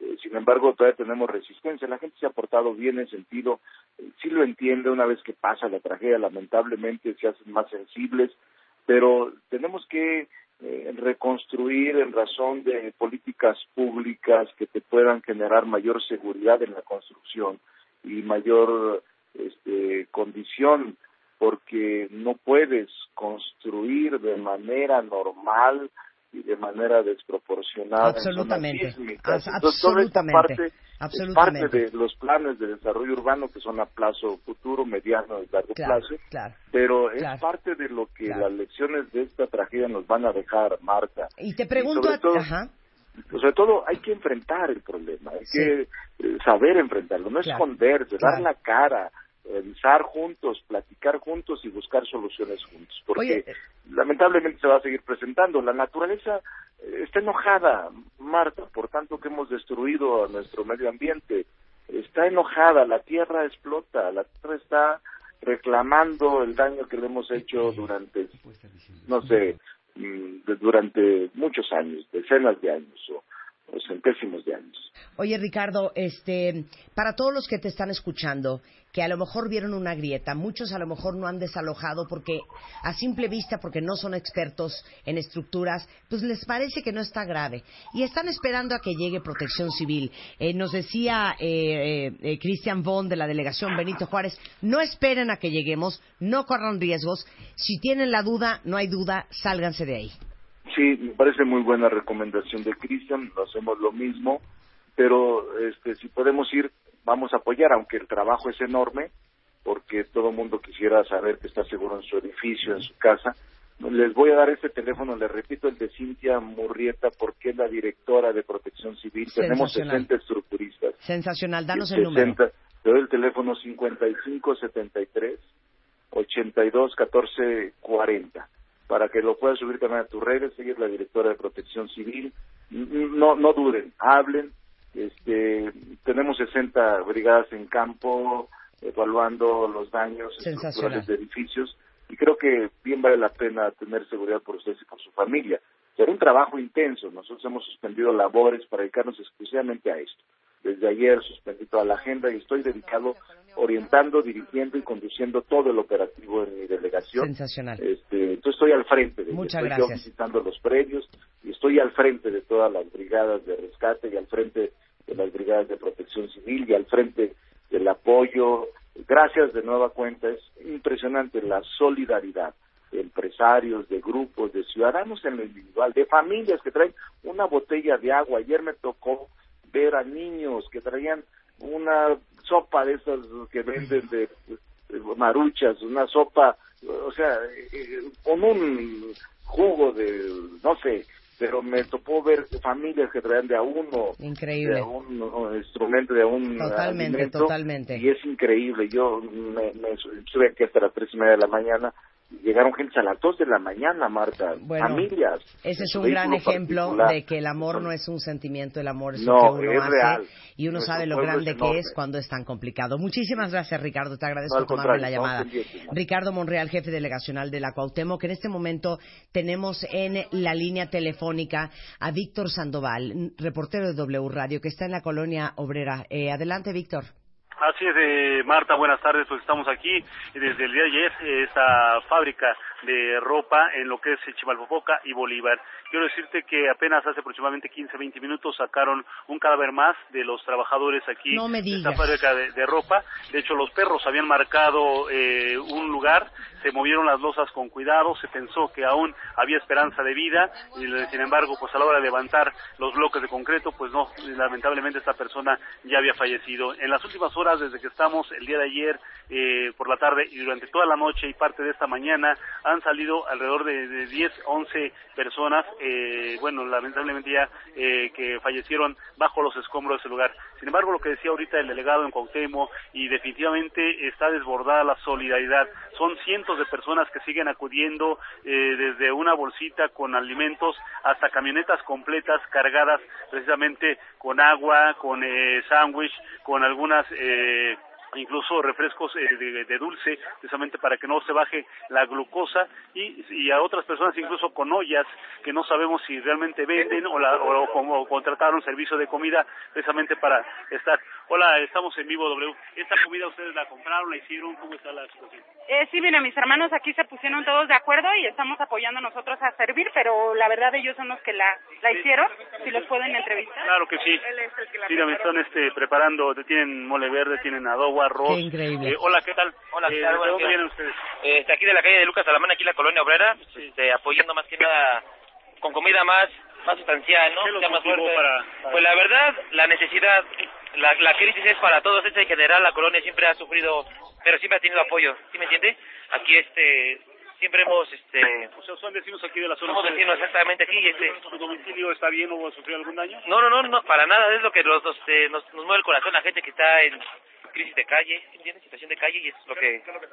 Trajimos mole verde con carne de puerco, salchichas en crema de chipotle, este, bistec con ¿Se hojas poblanas. a vender comida? Tenemos un negocio de comida, sí, y este, es lo que nos ayudó, nos, nos da la, la herramienta para que sea más, O más sea, fácil. En este caso, por ejemplo, un día o dos días de... De, de ayuda, de claro ayuda, sí. no, no pasa nada. No, para nada. Yo creo que la, la pérdida más grande de la gente es lo que las personas desaparecidas No, pues muchas gracias y por hacer este... Tenga buen día. Maestro. Pues son eh, personas que se dedican precisamente a vender comida por el tipo de, de ollas eh, enormes, es lo que nos llamó la atención, que habían contratado algún servicio de banquete, pero ellos se dedican a la venta de comida y están repartiendo aquí a todo tipo de, de personas, desde las personas que andan barriendo, los soldados, los marinos, eh, en general toda la persona que está aquí, incluso también a, a nosotros nos han ofrecido también este tipo de alimentos que eh, no nos hemos movido de esta zona y también hemos estado también aquí consumiendo de lo que estas personas pues de muy buena voluntad lo traen aquí a ofrecer, eh, igual que en otros puntos. Marta, por Oye, la información, sí Marta. Eh, Víctor, este, tú que estás ahí, que lo estás viviendo de cerca,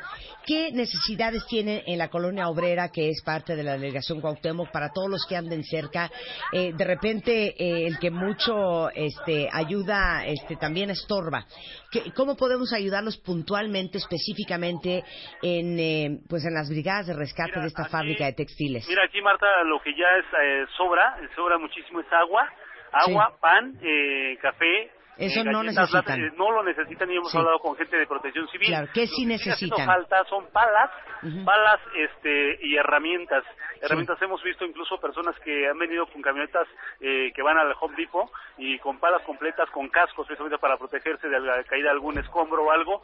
Eh, herramientas sobre todo y lámparas, porque esto no va a terminar hoy en el día, va a continuar durante la noche y no sabemos cuántos días más, pero sí sobre todo herramientas de los que nos han pedido que se difunda a través de los medios de comunicación y realmente aquí abasto de, de alimentación sí hay suficiente, eh, tanto agua. Tal vez sabes que también algo que hace falta es refresco de cola, ya sea de, de la marca que quieran, porque eso tiene mucha glucosa y de, y de verdad muchas personas incluso sentido un poquito de, de insolación Sí. y para, para subir un poco la glucosa, Hombre. ya sea co- Coca-Cola, Pepsi o de la que marca que sea, tal vez eso sí hace falta aquí. No, inclusive yo haría un llamado a Farmacias Derma eh, y a todas las marcas que tienen bloqueadores solares, están trabajando a pleno rayo del sol, eh, también cubrebocas, muchos de ellos este, están respirando cantidades industriales de polvo y por eso estaban pidiendo anoche salbutamol, pues todas las farmacéuticas que nos están escuchando y que han escuchado las necesidades desde inhaladores, ventolines, convivens, eh, este, flixotides, todos estos este, productos para abrir las vías aéreas también eh, son necesitados. Este, eh, perdón, Gotas para los ojos. gotas para los ojos, por Sí, ejemplo. el polvo, Exactamente, hay, hay muchas compañías que han hecho eh, una gran labor. eh, igualmente ponemos a la disposición de todas las redes sociales para que igualmente si ustedes eh, son la cabeza de alguna farmacéutica y tienen interés de ayudar, este, pues la ayuda es más que bienvenida porque necesitamos hasta cubrebocas. Igualmente para todas las, las este, tlapalerías, ferreterías que están allá afuera que nos puedan proveer de manera mucho más activa este, palas, picos, este, guantes de lona, etcétera, pues más que bienvenido. Una última pregunta, Víctor. Ayer hubo mucha solicitud para todos los que fueran dueños o tuvieran motos para la transportación de rescatistas. Sí, mira, sí, sobre todo la moto es el medio de transporte ahorita adecuado. Ayer eh, prácticamente era un caos, era un caos Sí. desplazarse por cualquier avenida importante. Incluso se pedían motos para transportar a los socorristas Sí. de la Cruz Roja o de algún centro de auxilio a las diferentes zonas. Ya hoy la vialidad está más relajada, prácticamente se suspendieron actividades en oficinas, eh, los, sobre todo escuelas de a todos los niveles, y está más relajada la circulación, pero sobre todo eh, eh, principalmente herramientas en algún vehículo que puedan transportarlas es lo que está pidiendo. Sensacional, pues Black and Decker, Casa Ikeda, todos los que están en esa división más que bienvenidos. Igualmente, eh, la compañía Itálica tiene 20 motos para prestar a los rescatistas de la Cruz Roja. Igualmente, eh, hay una marca eh, de grúas industriales que está donando sus servicios para remover escombros. Los acabamos de direccionar a la Cruz Roja Mexicana para que igualmente ahí este, puedan ponerse de acuerdo. En la línea tenemos a Jaime Obrajero, reportero de W Radio. Estás en Linda Vista, Jaime. Tenemos Así es. noticias que se acaba de derrumbar un edificio. Eh, buenas, eh, buenas, buenas tardes, Marta. Buenos días al auditorio. Fíjate que no es un edificio que desde ayer se colapsó. Es un edificio de departamentos de seis niveles. Dos de los, los dos primeros, los dos de, de abajo, fueron los que se desplomaron. Y bueno, este edificio está ladeado, digamos, está bastante destruido. Lo que nos dijeron desde que llegamos hoy por la mañana fue que había personas atrapadas. Y bueno, aquí encontramos un conflicto, de hecho, un conflicto verbal bastante fuerte entre pasó? los grupos entre los grupos de rescatistas, eh, Marta, eh, de la Cruz Roja Mexicana, de grupos de voluntarios, que se quejaban de que no les permitían ingresar para poder ayudar, porque ellos ya habían tenido conocimiento de que había por lo menos seis personas atrapadas en ese edificio. De hecho, en estos momentos se encuentran todavía algunas personas, esto nos lo comentaron algunos de los rescatistas, que de- desde ayer por la noche, junto con sus perros, perros rescatistas también, lograron detectar a por lo menos seis personas. Nos explicaban con lujo de detalle cómo uno de los rescatistas tocaba eh, uno de los muros para decir si estaban vivos, si estaban vivos que tocaran tres veces, lo hicieron, volvieron a mencionar si están vivos, toquen tres veces estos muros, lo hicieron y entonces se dieron cuenta que había al menos seis personas. Eh, eh, eh, te digo que encontramos primero este conflicto, poco a poco se han ido calmando las cosas, se están echando la, la pelota entre los de Pero ¿cuál era el cuál, cuál era el tema de, de El que tema era que entramos no nosotros, ustedes no, pero entraba alguien? ¿Entraba alguien? Se supone que había el ejército mexicano había tomado eh, poder esta zona y bueno se suponía que iban a entrar los elementos de, protección civil utilizando los protocolos y que precisamente por eso no dejaban pasar a estos rescatistas y, y de repente se hizo este pues este conflicto que vemos lo vimos lo estuvimos narrando hoy por la mañana. De hecho platicamos con una señora una señora que tiene eh, algunos familiares todavía atrapados son de las personas que encontraron vivas y esto fue lo que nos platicó esta mañana esta señora la, la señora Maribel Reyes de actividades de rescate y cuando llegaron los muchachos que son como como gente que quiere ayudar no les dejaron hacer la, la este el apoyo. Entonces yo sí quisiera pedir que el gobierno federal ya nos ayude y que le dé importancia a esto. Sé que es un edificio de seis de seis pisos, pero hay mucha gente atrapada y de verdad el dolor que estamos sintiendo porque no pueden sacar a nuestra familia, no nos dicen ni siquiera si están bien, si están mal, si están atrapados. Eh, se metieron unos perros y detectaron que había vida y no dejaron que los muchachos los sacaran cuando ellos se ofrecían a sacarlo, ¿sí? Y otra cosa también que es, yo creo que, que es muy importante es que tomen en cuenta el tiempo. Entre más tiempo pase la gente atrapada adentro, más riesgo tenemos de que no salgan con vida, porque pueden estar ya demasiado cansados o demasiado heridos.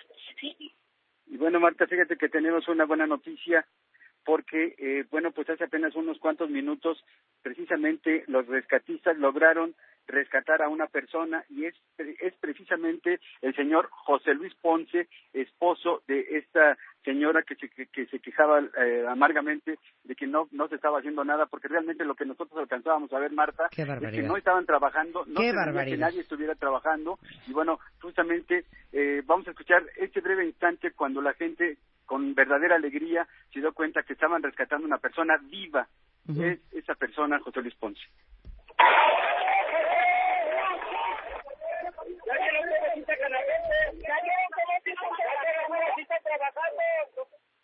Es parte de lo que se vivió hace apenas unos cuantos minutos, Marta, aquí en la colonia Lindavista, en el norte de la ciudad, en la delegación Eh, Gustavo Madero. De sí. hecho, hace unos minutos acaba de pasar por aquí el jefe delegacional, eh, Víctor Hugo Lobo, Sí. que también viene a, a revisar algunas de las Sí. cosas.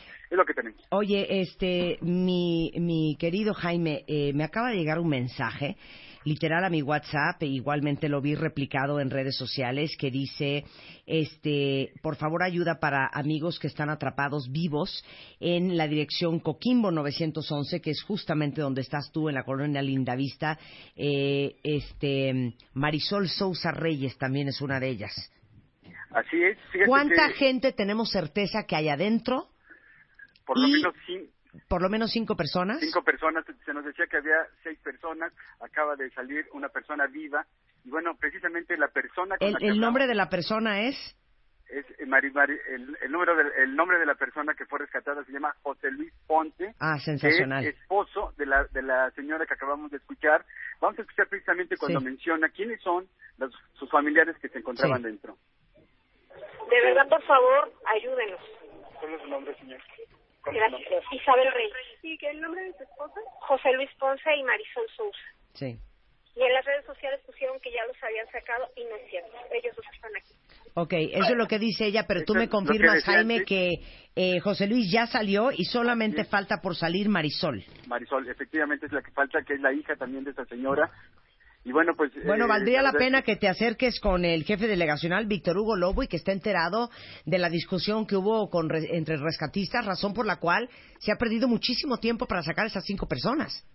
Así es, Marta, fíjate que podemos platicar brevemente. Nos dijo que, bueno, lo único que están haciendo es aplicar los protocolos de protección civil y que no se puede dejar pasar a cualquier persona. De hecho, en realidad no es cualquier persona, son, son personas que son rescatistas, son voluntarios y, y, bueno, no sé, al parecer decían que ya no se requerían más personal, que ya todos estaban adentro, que estaban coordinando las tareas de rescate, elementos del ejército mexicano, con el, también con personal de protección civil. De hecho, hemos visto por aquí también, Marta, a personal de la Comisión eh, de Derechos Humanos de la Ciudad de México, que, hace- que, se, que dio cuenta precisamente de este conflicto que vimos hoy en la mañana, y bueno, pues ya también se, se tomó en cuenta. Lo que dice el delegado es que, bueno, pues se tienen que aplicar los protocolos y que, bueno, los que saben son los que tienen que guiar, que guiar todas las acciones.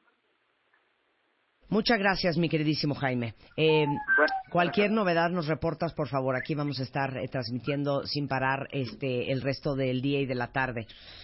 Un abrazo para ti. Manuel Zamacona es eh, reportero de W Radio, está en las calles de Hamburgo y Génova, aquí en la Ciudad de México. Este, me informan que hay un edificio a punto de colapsarse. Junta- justamente ahorita, Manuel, acabamos de hablar con el jefe de la delegación Cuauhtémoc. Cuéntanos.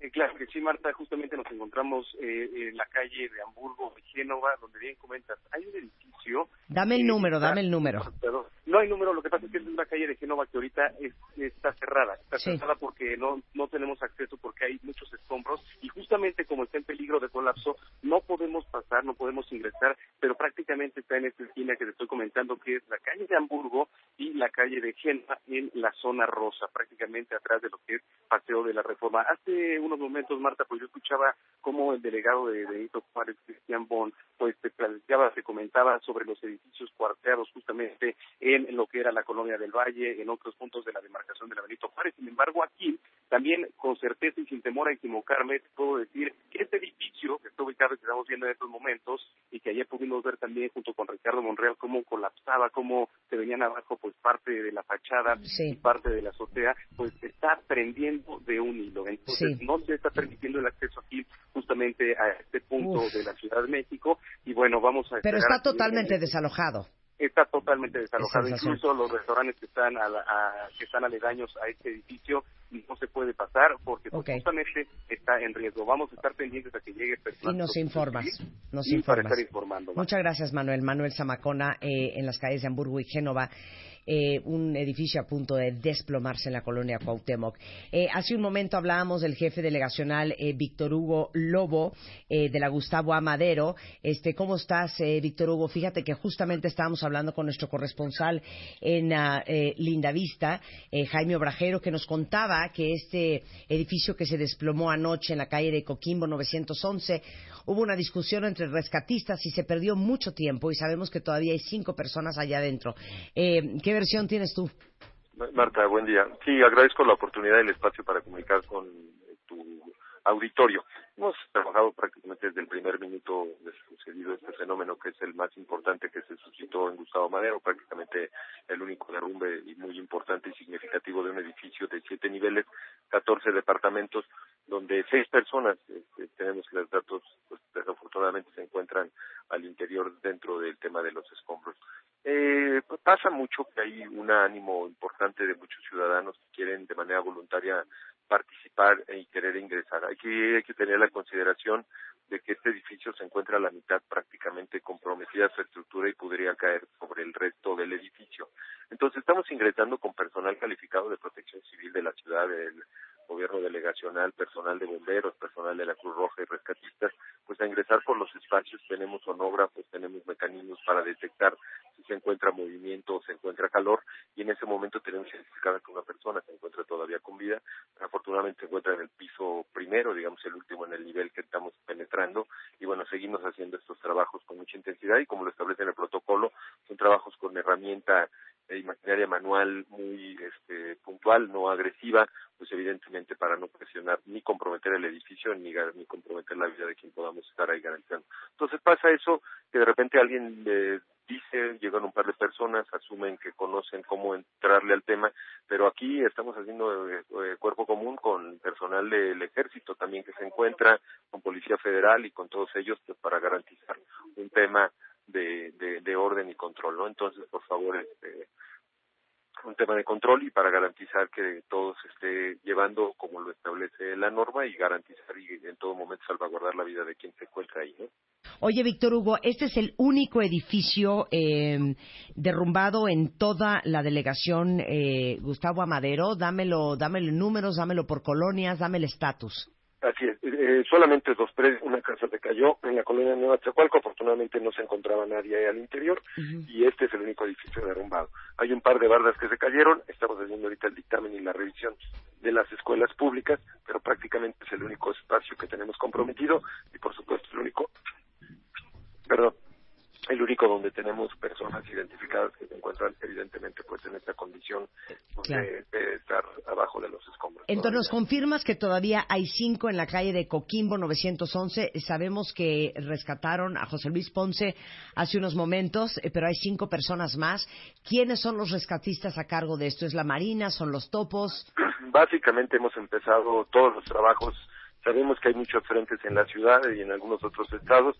Quien ha estado participando fundamentalmente es Protección Civil eh, de- del gobierno de la ciudad, delegacional y el tema de topos. El cuerpo de topos, por supuesto, entró ya en estos momentos por la mañana llegó Policía Federal y fue, fue cuando se dio un poco el tema de rispides con algunos vecinos porque eh, llegaron con un mecanismo de despliegue y, moviliz- y abrir a todos los voluntarios y bueno, pues eso evidentemente generó descontento entre los jóvenes y, y voluntarios que habían la intención de estar formados para ayudar.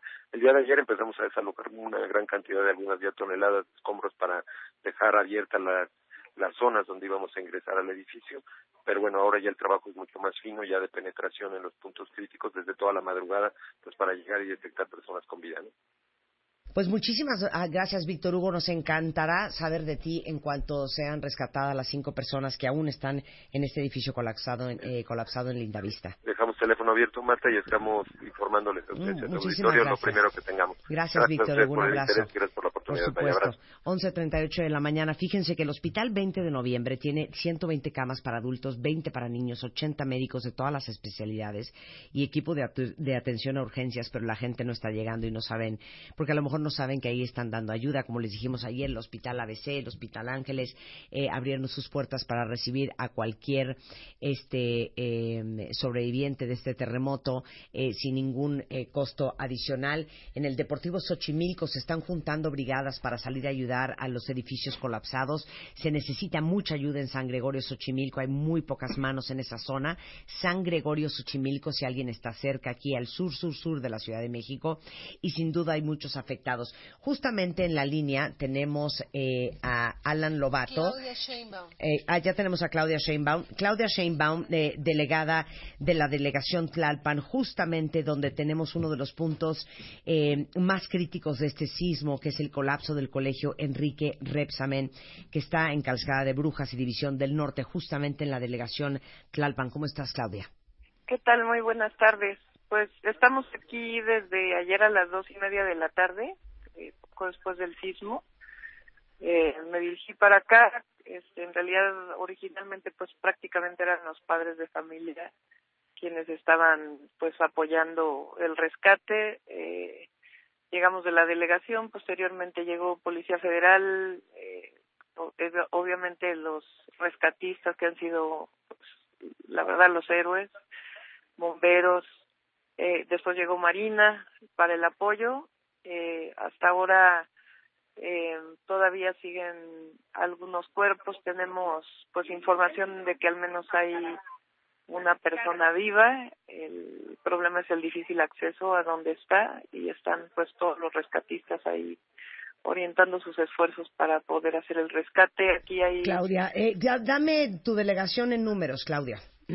Mi delegación en números. Eh, los mayores problemas estuvieron en una barda que se colapsó, donde hubo tres decesos.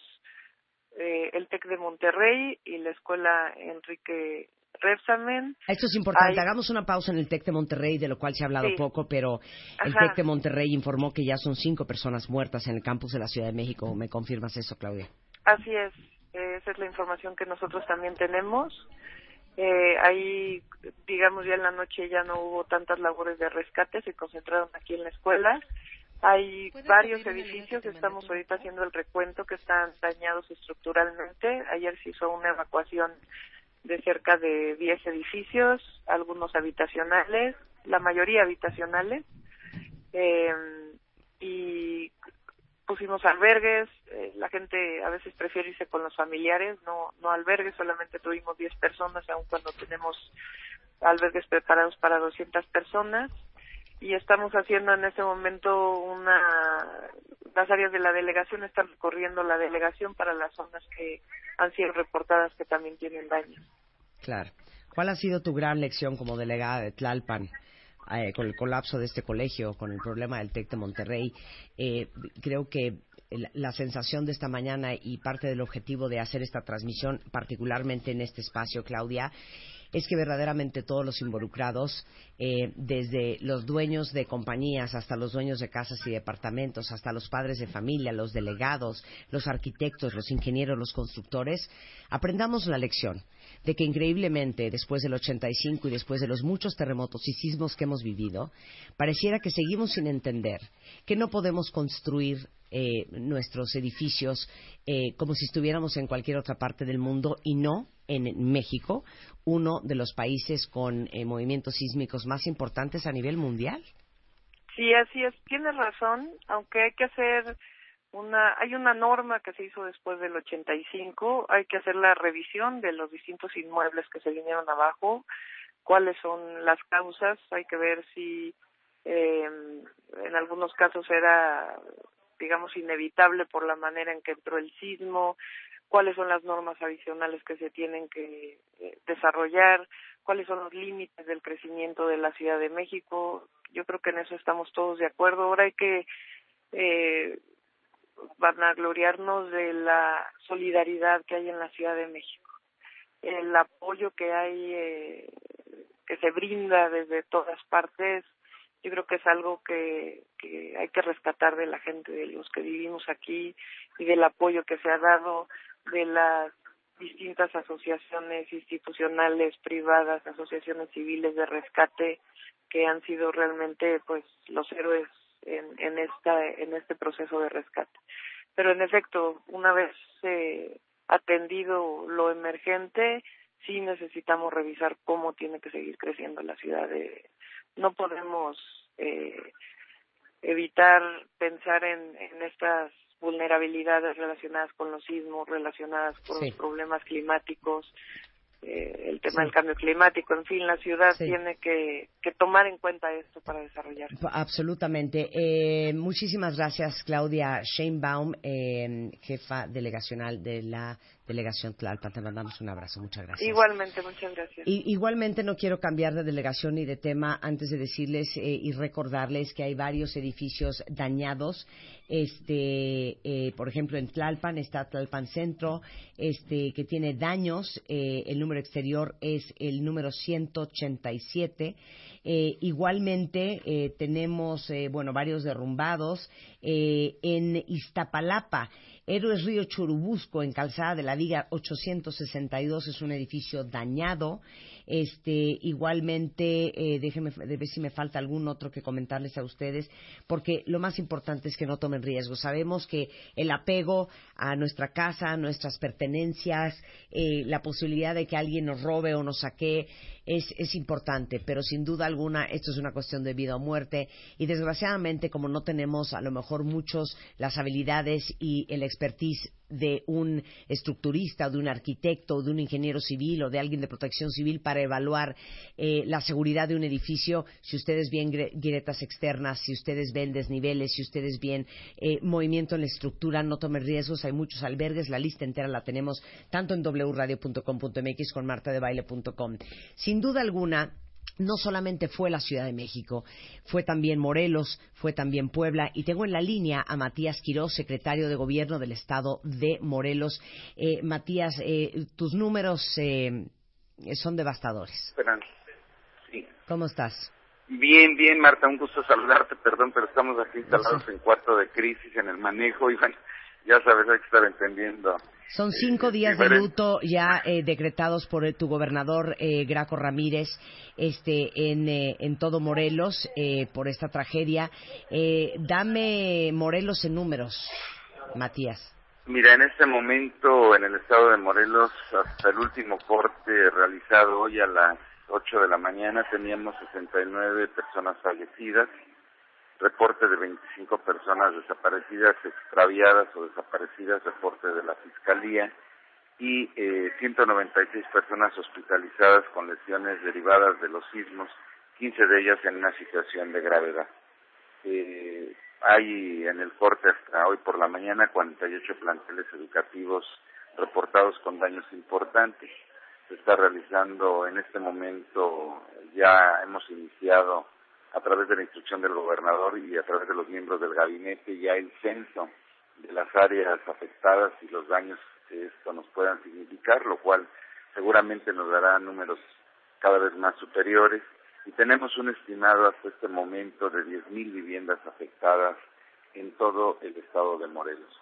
Y repito, ese es un número estimado, estaremos poco a poco descubriendo esa realidad conforme avancemos. Eh, en las siguientes horas estamos Sí. a escasos Sí. 24 horas del 20. Sí, oye, 10.000 viviendas con daños y afectaciones, eh, 49 escuelas, Matías, eh, con afectación estructural. Eh, ¿Esto significa que no va a haber clases? ¿Cuánto tiempo más en Morelos? El gobernador ha instruido suspensión de clases en escuelas particulares y públicas a efecto de que se reanuden las actividades tan pronto se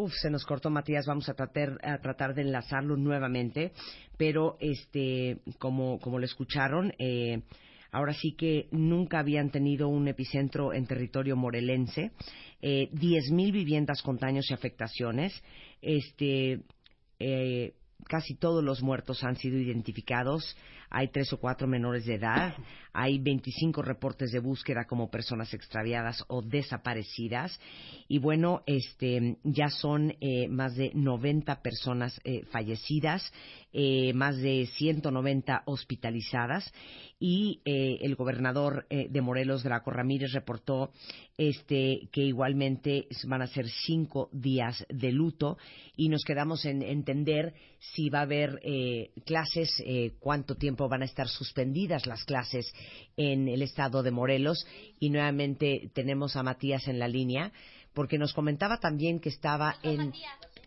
eh, Matías, ¿estás ahí todavía? Bueno, bueno, Bueno, Matías, sí, se nos cortó la llamada. Me quedé en cuánto tiempo van a estar las clases suspendidas en Morelos. te decía que estaremos desde, desde este día ya se ha iniciado el trabajo de eh, peritaje por parte de la Secretaría de Educación Pública con eh, las academias o los colegios de arquitectos y ingenieros a efecto de que los más de 2.000 planteles educativos que tenemos en la entidad puedan ser revisados en los siguientes cinco días. Esto nos permitiría poder estar la próxima semana iniciando ya actividades académicas sin poner en riesgo a niños y a maestros. Eso significa que por lo menos los siguientes cinco días, ya pensando que se nos atraviesa el fin de semana, por ahí del martes o miércoles, eh, no habrá clases en todo el estado de Morelos. Es correcto, lo has definido muy bien. Eh, me dices que estás en un cuarto de crisis, eh, Matías, eh, secretario de, goberna- eh, de- eh, secretario de gobierno de- del estado de Morelos.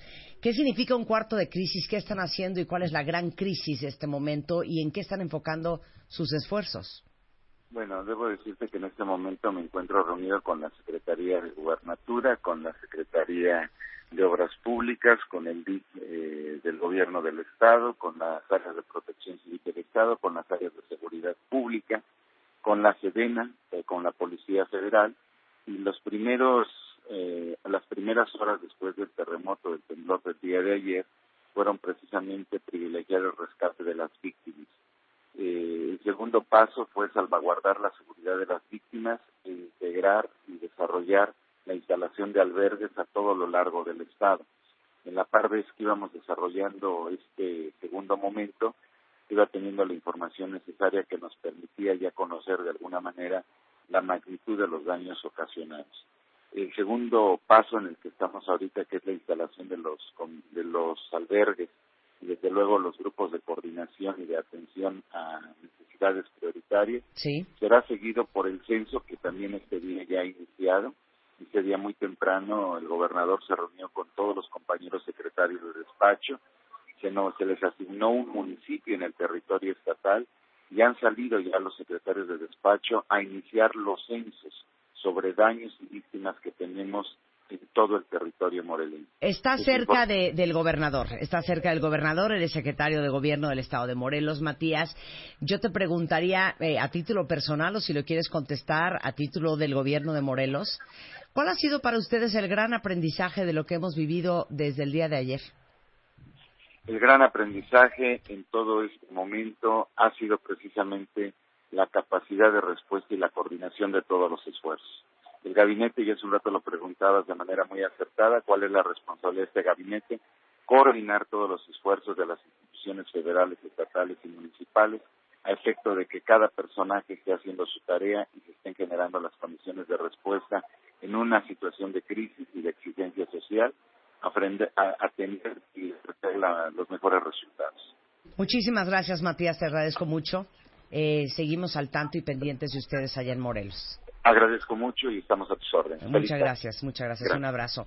Em, eh, ayer les contábamos en la transmisión ininterrumpida que hicimos a través de W Radio que hay una fábrica textilera en eh, la colonia obrera que se estaba colapsada y que había contacto de los que estaban en los en los em, en el derrumbe eh, y los rescatistas. Eh, esta mañana hablamos hace unos momentos con Víctor Sandoval, que está justamente en la colonia obrera y nos tiene una gran noticia. Víctor, adelante. Marta, pues informar que los perros son pieza clave en este tipo de trabajos y de nueva cuenta marcaron hace aproximadamente unos 40 minutos un punto, el perro eh, volvieron a meter otro perro, hizo la misma señalamiento y eh, ya localizaron a persona aparentemente con vida. Aparentemente con vida, te solicitaron un tanque de oxígeno que ya lo ingresaron eh, con, también con algunas mascarillas y están haciendo ahorita lo posible por levantar otra losa y liberarlo totalmente. Ya la ambulancia de la Cruz Roja la han ingresado por la calle de lo que es Bolívar, eh, con las puertas abiertas, con las camillas, pues para una vez que ya esté totalmente liberado, pues llevarlo a algún hospital más cercano. Incluso aquí cercano se tiene el, puerto de Tlaxcuaque, que está aquí a unos 200, 300 metros, si es necesario, pues un traslado vía aérea de esta persona que fue localizado. Son, se sabe que por lo menos en esta fábrica de, costureras eh, había pues más de 80, 100 personas, no se sabe cuántos alcanzaron a salir, se dice que era una hora cercana a la hora de los alimentos, entonces posiblemente muchos salieron eh, a tiempo, pero no hay un censo de todavía de cuántas personas puede estar debajo de toneladas de escombros. Pues Marta, por fortuna, esto sí es una buena noticia, pues ya casi a unos minutos de que se cumpla 24 horas de lo que ocurrió esto ayer aquí en la Ciudad de México y vamos a continuar aquí hasta que de plano ya los eh, los autoridades, los aparatos y los propios perros pues determinen que ya no hay rastros de cuerpos o de vida debajo de los escombros. Muchísimas gracias, Víctor. Te mandamos un gran abrazo, qué buena noticia y todavía y todavía lo que falta. Este, eh, fíjense que ahora que mencionó el tema de las mascotas, de los perros binomio, nuestro querido eh, Víctor Sandoval, este, déjenme decirles que hay varias compañías que se han sumado a, esta catástrofe y a este sismo. Eh, por ejemplo, la marca Mascota está brindando alimento e hidratación sin absolutamente ningún costo en cualquiera de sus 200 tiendas a, a los ocho estados afectados por el sismo y a todas las mascotas afectadas. Eh, se comprometen con la donación de más de dos toneladas de alimento, camas transportadoras a la Cruz Roja de la zona metropolitana. Han puesto a su disposición más de 100 veterinarios, eh, así como asesorías gratis para mascotas afectadas. Este, y bueno, a veterinarios de apoyo en la línea 1-800 eh, de mascota, así como de mascotas extraviadas. Igualmente, PetPoint ofrece su atención veterinaria y resguardo gratuito Eh, están en arroba guion bajo petpoint en frontera 175 en Roma Norte y obviamente estas más de 200 tiendas de la marca Mascota que se suman al apoyo de todas las mascotas que como les puse ayer en redes sociales eh, también tienen miedo, también padecen de estrés y de ansiedad y también es importante hacer un plan para todos los que tienen mascotas este de contención. Alan Lobato, que es eh, em, pues, eh, la cabeza de redes sociales de revista MOA, este está en, en Roma Condesa y ahora sí como eh, persona de a pie reportándonos qué está pasando en la Corona Condesa, Alan, y en qué los podemos ayudar. Hola jefa, buenas tardes a ti a todos los cuentavientes. Eh, te reporto, en la Roma Condesa estamos monitoreando los centros de acopio. Estamos principalmente en el centro de acopio que está en la esquina de Ámsterdam y Michoacán. Y bueno, nos comentan eh, autoridades de protección civil de la Ciudad de México que ya hay mucho alimento, hay muchos voluntarios, pero ahorita lo que realmente se necesita son cascos y herramientas para los, los eh, rescatistas. Realmente necesitamos eh, alimento para ellos, necesitamos cascos, necesitamos palas, necesitamos cosas que ayuden justamente a sacar los escombros de varios edificios que están tirados en la colonia Condesa. Eh, también en las calles hay un fuerte olor a gas, tanto en la colonia Roma como en la colonia Condesa. Entonces la recomendación es que utilicen los celulares al mínimo, realmente solo para llamadas de emergencia y la recomendación es siempre tenerlos apagados ya que bueno, eh, las líneas telefónicas o estas redes celulares pueden provocar algún incidente en estas fugas de gas. Muy bien, este, entonces, ¿dónde está el centro de acopio en la Condesa? Porque muchos cuentavientes y radioescuchas de W Radio son condeseros, están cerca y, y, digamos que están a poca distancia como para poder eh, descolgarse y ayudar. Exactamente, estamos justamente en la esquina de Ámsterdam y Michoacán, a una cuadra de Parque México. Y bueno, en la Roma, tú lo comentabas, Marta, hace un momento, eh, Felipe Hernández del Grupo Salvando Vidas nos acaba de compartir esta información y es que se requiere arquitectos, ingenieros, pueden ser pasantes de carrera, para realizar evaluaciones de construcciones en edificios, casas y hospitales de la Ciudad de México. Muy bien. Alan, muchísimas gracias. Alan Lobato de redes sociales de Revista MOA en la colonia Condesa, Roma, haciendo recorrido, informándonos desde allá qué ayuda eh, se requiere. Muchas gracias, Alan. Este, en el teléfono tengo al jefe de gobierno, el doctor Miguel Ángel Mancera, está con nosotros.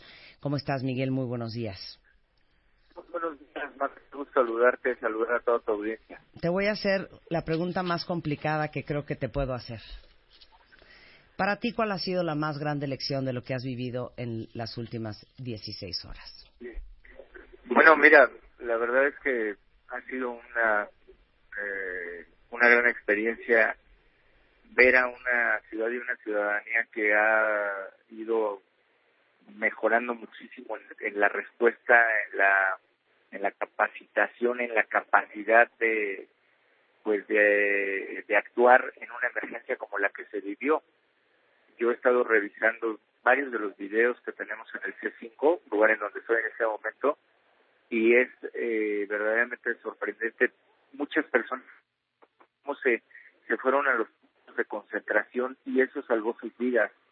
Eh, escenas en donde la diferencia de cuatro segundos de haber caminado eh, salvamento de convergencia de algunas avenidas o de algunas calles evitó que estuvieran al lado donde se colapsaron los edificios. Eh, yo creo que todos estamos aprendiendo, todos, todos, por, por Ciudad de México está en una zona así. Nosotros necesitamos estar cada vez actualizando y mejorando nuestros sistemas de prevención. Tenemos y necesitamos de trabajando con protocolos, debemos de seguir haciendo los simulacros como el que habíamos realizado el día de ayer y que bueno pues después vino esto que es la realidad y hoy la realidad nos muestra también que tenemos un pueblo muy solidario, tenemos una sociedad que se vuelca a servir, a compartir, a atender, a, a llevar una botella con agua, a llevar alimento, vemos escenas de personas. Ayer eh, supervisé uno de los albergues de Benito Juárez, cinco de la mañana estaba llegando la gente con, con cosas, eh, cuatro y media de la mañana estaban llegando señoras, estaban llevando alimento. Bueno, la verdad es que no yo creo que ha sido pero ha, ha sido la, conmovedor la, la ayuda de, fuerza de la ciudad Marta sí totalmente. Tienes una ciudad en este momento con todos con su metro funcionando con el sistema de metrobús con el sistema M1 todos además con gratuidad el día de hoy. Sí. están eh, todas las áreas estratégicas están funcionando bancos está, está funcionando comercio. Después de un sismo de esta magnitud la ciudad no está paralizada, tenemos prácticamente el 90% restablecidos los servicios de, de energía eléctrica, eh, todas las áreas de seguridad trabajando, más de 50 mil servidores públicos solo de protección civil, seguridad pública, operación, gobierno, más los que se han sumado en, en tareas específicas. Entonces, una ciudad que está de pie, que está viva, que está triste obviamente porque hemos perdido a 93 eh, personas que han eh, lamentables hechos con este sismo, pero también te puedo decir que la, la, la expectativa que generó el movimiento, que nos, nos llevó a preparar muchos hospitales, llevó la federación también a preparar hospitales que afortunadamente se han quedado sin, sin gente porque tuvimos 700 personas lesionadas, pero de estas 400 que prácticamente generaron alta en minutos de entrado en un par de horas. Y otras 200 que están en una atención sí. que van a generar un... Te, te oímos súper mal. Pensamos que estás seguramente en movimiento. Miguel estás en movimiento porque se corta mucho la llamada. Este, estamos de acuerdo contigo, la capacidad de respuesta de la ciudad, de la población, ha sido increíble y ha sido súper conmovedora. Eh, sin embargo, algo que he platicado con, con cada uno de los jefes delegacionales y ahorita hasta con el secretario de Gobierno de Morelos es es las grandes lecciones de esto.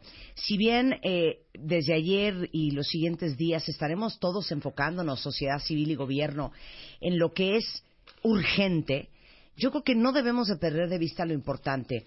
Eh, a pesar de que la Ciudad de México ha pasado por, diferentes gobiernos, eh, Miguel, ¿no dirías tú que siendo una, un país y una ciudad eh, altamente sísmica, que todavía no hemos podido tener los niveles de exigencia estructurales para un país como el nuestro, y que a lo mejor hay edificios en la Condesa y en la Roma y en Lindavista y en Tlalpan que hoy no se han caído, pero que probablemente eh, si viene un segundo, tercer, cuarto terremoto este año, el que sigue, en cinco, en ocho, eh, sí se pueden caer. Y que hace falta una gran campaña, no solamente en la ciudad, a nivel República Mexicana, para hacernos conscientes de que la forma en que construimos edificios y puentes y casas y departamentos no deberían de ser nunca por afuera de los protocolos específicos de países con alto movimiento sísmico. Sí, pues mira, las construcciones, que es absolutamente estricto, y obviamente torres como la Torre Vancomer, como las grandes torres, eh, tienen procedimientos sumamente estrictos para su construcción. Eh, los problemas vienen cuando hay algunas eh, algunos pues se coluden y para evitar estas tareas. Yo quiero informarte, Marta. Se nos cortó la comunicación con el doctor Miguel Ángel Mancera. Seguramente está en movimiento porque evidentemente está eh, visitando eh, todas las zonas de desastre en la Ciudad de México, que son varias. Este pero yo insisto nuevamente con la pregunta y se lo he preguntado a todos los gobernantes con que hemos hablado esta mañana. Sin embargo, igualmente hago un llamado a que todos nosotros nos hagamos responsables y asumamos la obligación y el derecho que tenemos de pasado este momento de urgencia, pasado este momento crítico, sí sentarnos y planear de manera familiar o individual o en pareja qué estrategia vamos a seguir. Vamos a contratar un estructurista, vamos a buscar un arquitecto, eh, vamos a buscar y hacer una cita con protección civil. ¿Cómo ustedes pueden estar seguros que la compañía para la cual trabajan, que el departamento que rentan, que la casa que acaban de construir están eh, hechos bajo los protocolos de un país con mucho movimiento sísmico. Eso es algo con que yo me quedaría de experiencia. Jorge Flores es uno de los extraordinarios expertos en rescate, conocidos en México como los Topos, integrante de la brigada Topo. Eh, está en Zapata, eh, la colonia Portales, la colonia Portales, y Jorge ha sido gran parte del equipo de brigadistas de rescate de los Topos que están en el colegio Enrique Repsamen danos una clase, ilústranos, cuéntanos cómo ha sido, por qué ha sido tan complejo. Este, adelante, Jorge.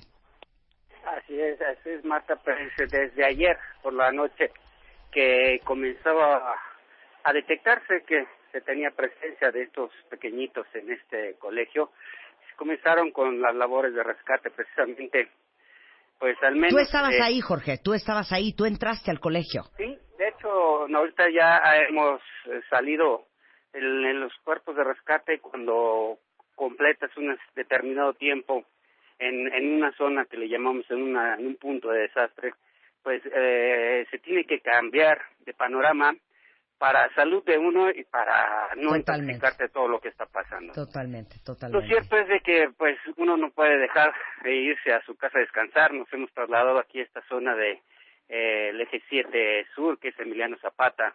Eh, pues en toda esta zona, en Petén, hay un edificio colapsado. Ya se encuentra aquí maquinaria que está tratando de quitar todas las losas para ver si hay pues cuerpos. No se ha podido llegar por pues con el tipo de rescate que nosotros hacemos, pero lo cierto es de que pues sí ha sido un trabajo arduo. No, cómo no, pero queremos que nos cuentes, eh, dices, el tipo de rescate que ustedes hacen. Eh, para Pues- todos los que no, no, no lo entienden bien, acaban de, de, de rescatar a tantos niños entre ayer y hoy.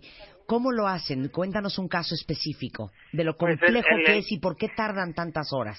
El, el, el caso de esta pequeñita que creemos tendrá unos siete años, desde ayer se tuvo contacto con ella, se le ¿Cómo, hizo cómo? un llamado, se le hizo un llamado y a decirle lo único que se podía ver era una de sus manos, se le dijo mueve las manos para ver si reaccionaba a este llamado y la movió.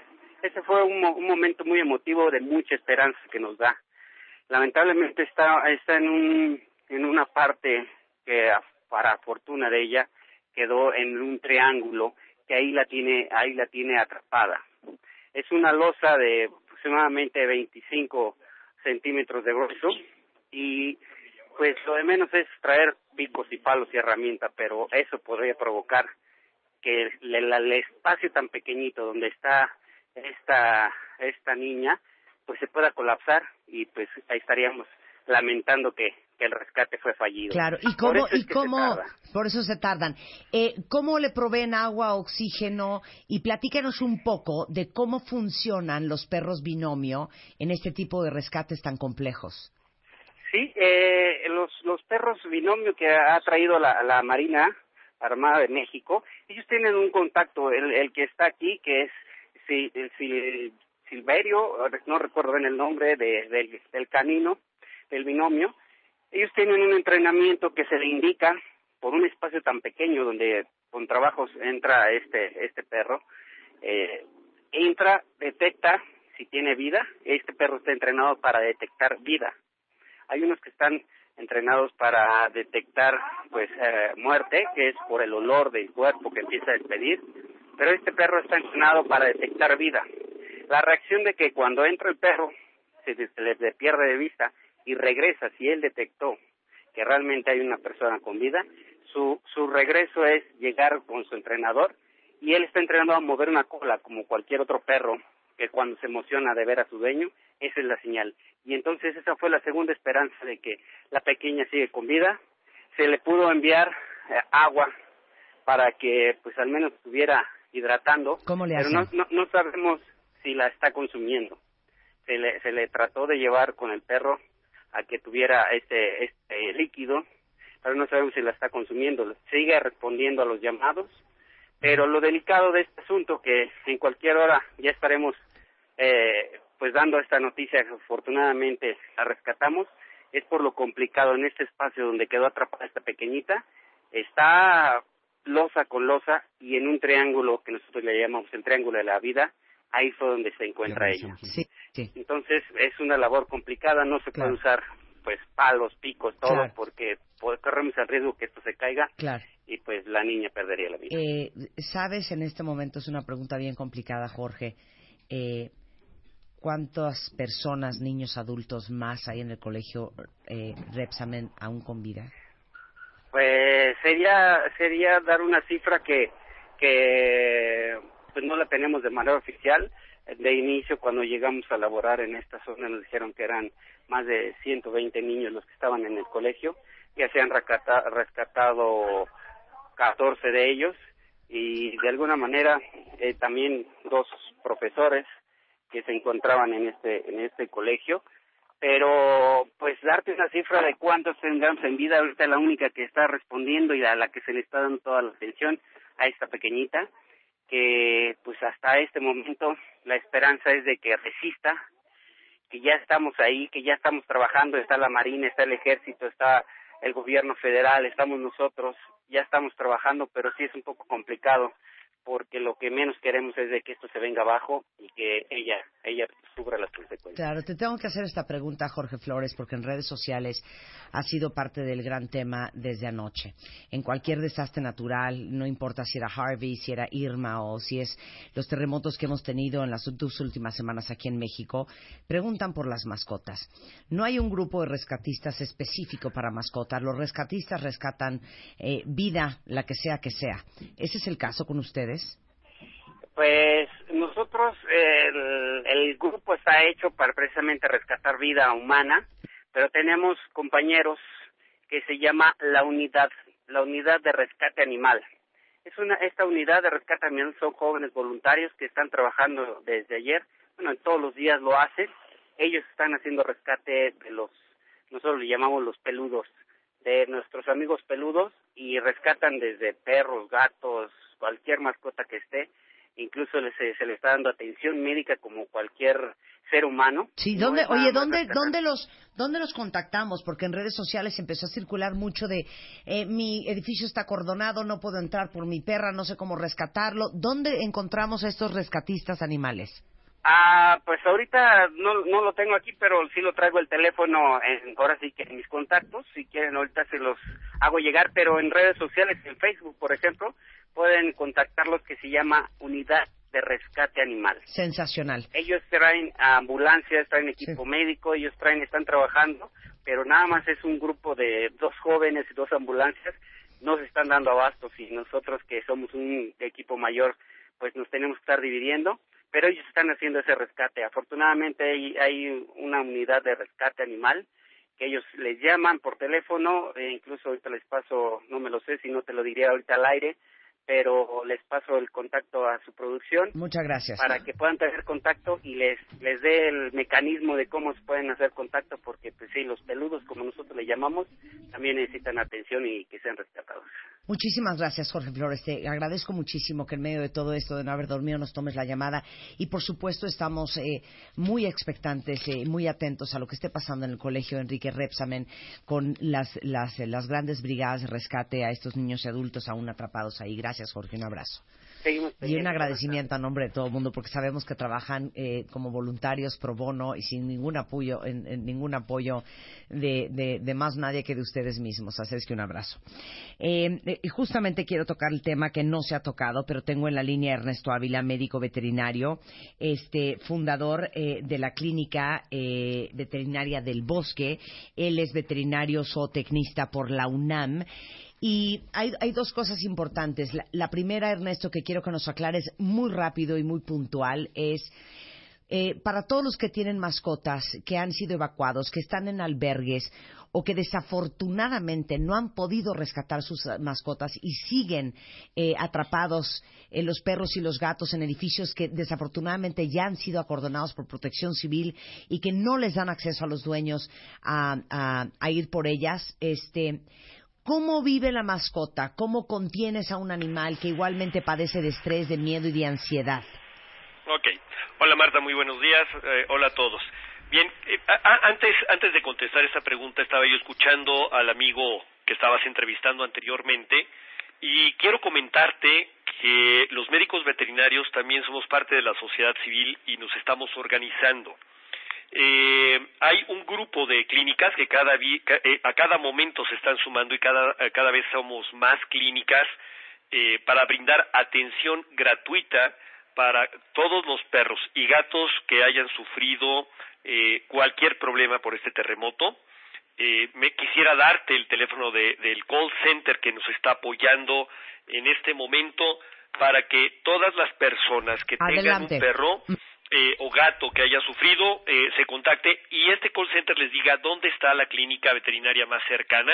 Es el call center de Skenda y el teléfono es eh, 5039 9019 y eh, un celular 5551 97 69 86. Eh, en este call center de Skenda dicen, ok, yo vivo en tal zona de la Ciudad de México, ¿qué clínica veterinaria que esté participando en esta contingencia me puede atender? Quiero decirte que están participando eh, eh, clínicas veterinarias, colegas de toda la República, no están haciendo ya colectas de medicamentos, de sueros, y nos, nos lo están haciendo llegar a los médicos veterinarios de la Ciudad de México para poderlo repartir también y que no tenga ningún costo eh, para los, los dueños sensacional, de Sensacional, ¿Y cuál es tu recomendación, Ernesto? Uno, para todos los dueños de animales que tienen mascotas, eh, que todavía están en este caos con estrés y sufriendo en silencio.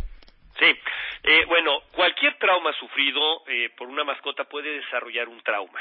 Entonces, eh, sí, estos perros pueden llegar a, desarrollar ansiedad por separación o algunos eh, procesos fóbicos. Entonces, sí eh, llevarlos con los médicos veterinarios y ellos eh, van a utilizar muy probablemente medicamentos ansiolíticos.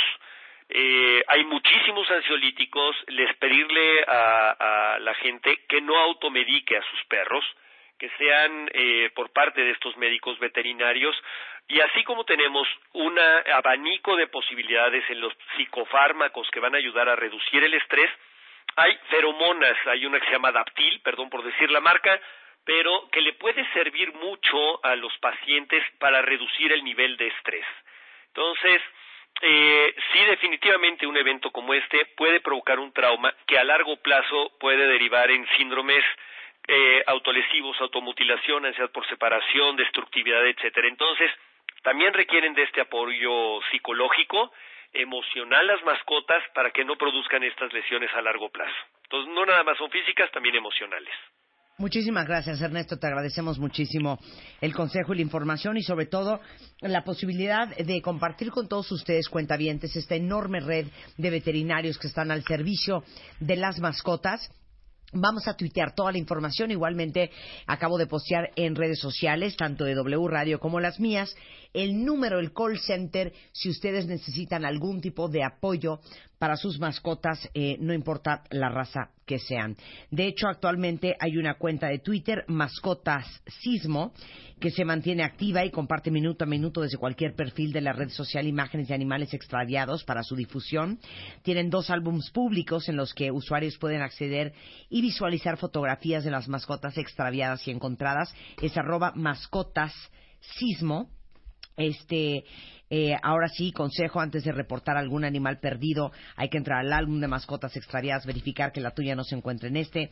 Y si encontraste algún animal lesionado durante el sismo, te compartimos pues una base de datos que circula en Twitter de nombres y teléfonos de veterinarios disponibles que están atendiendo a los animales de manera absolutamente gratuita. Mario Guerra. Pensamientos finales tuyos. Pensamientos finales. Bueno, aquí he estado desde las 10 de la mañana escuchando todo esto y lo que toca es lo que ha estado pasando, ¿no? Estamos informando, se está dando datos, se están dando se está canalizando la información y eso es lo que toca en este momento, ahora después de una crisis de esta naturaleza, después de un desastre natural como es el sismo, pues lo que toca es hacer eso. Pero no debemos olvidar la importancia que tiene también, qué bueno que hablemos también de las mascotas, por supuesto, que ellos no pueden valerse por sí mismos en estos casos, pero la importancia que tiene eh, eh, el contener eh, esta, estos sentimientos. Muchas gente, personas son víctimas secundarias de esto y los rescatistas mismos son víctimas terciarias, donde ellos están también, pues ahorita metidos en este rescate, pero más adelante igual van a necesitar también algún tipo de apoyo, ojalá que también lo reciban. Yo lo que quiero decir es, finalmente, eh, eh, como lo dije al principio, no difundan rumores, traten de confirmar información, manténgase contacto con la familia y que aprendamos algo de esto. Marta lo ha estado diciendo todo el tiempo. Vamos a aprender algo de esto, aprender a estar en contacto, hacer protocolos familiares para casos así, cómo comunicarnos, eh, a quién contactar, cómo contactarnos, dónde reunirnos y ofrecer pues ayuda inicialmente a los nuestros y posteriormente a todos los que podamos ayudar. Lo primero es poner la vida a salvo y después hablar de otras cosas. Eh, quiero decir nada más finalmente que un grupo de colegas míos, amigos míos eh, muy queridos y también eh, muy buenos colegas profesionales, todos psicoterapeutas eh, profesionales, están ofreciendo ayuda psicológica gratuita vía telefónica para las personas que no puedan acudir a algún lugar. Y los datos de todos ellos que ofrecen esto están en mi página www.marioguerra.mx, diagonal ayudasismo. Repito, www.marioguerra.mx, diagonal ayudasismo.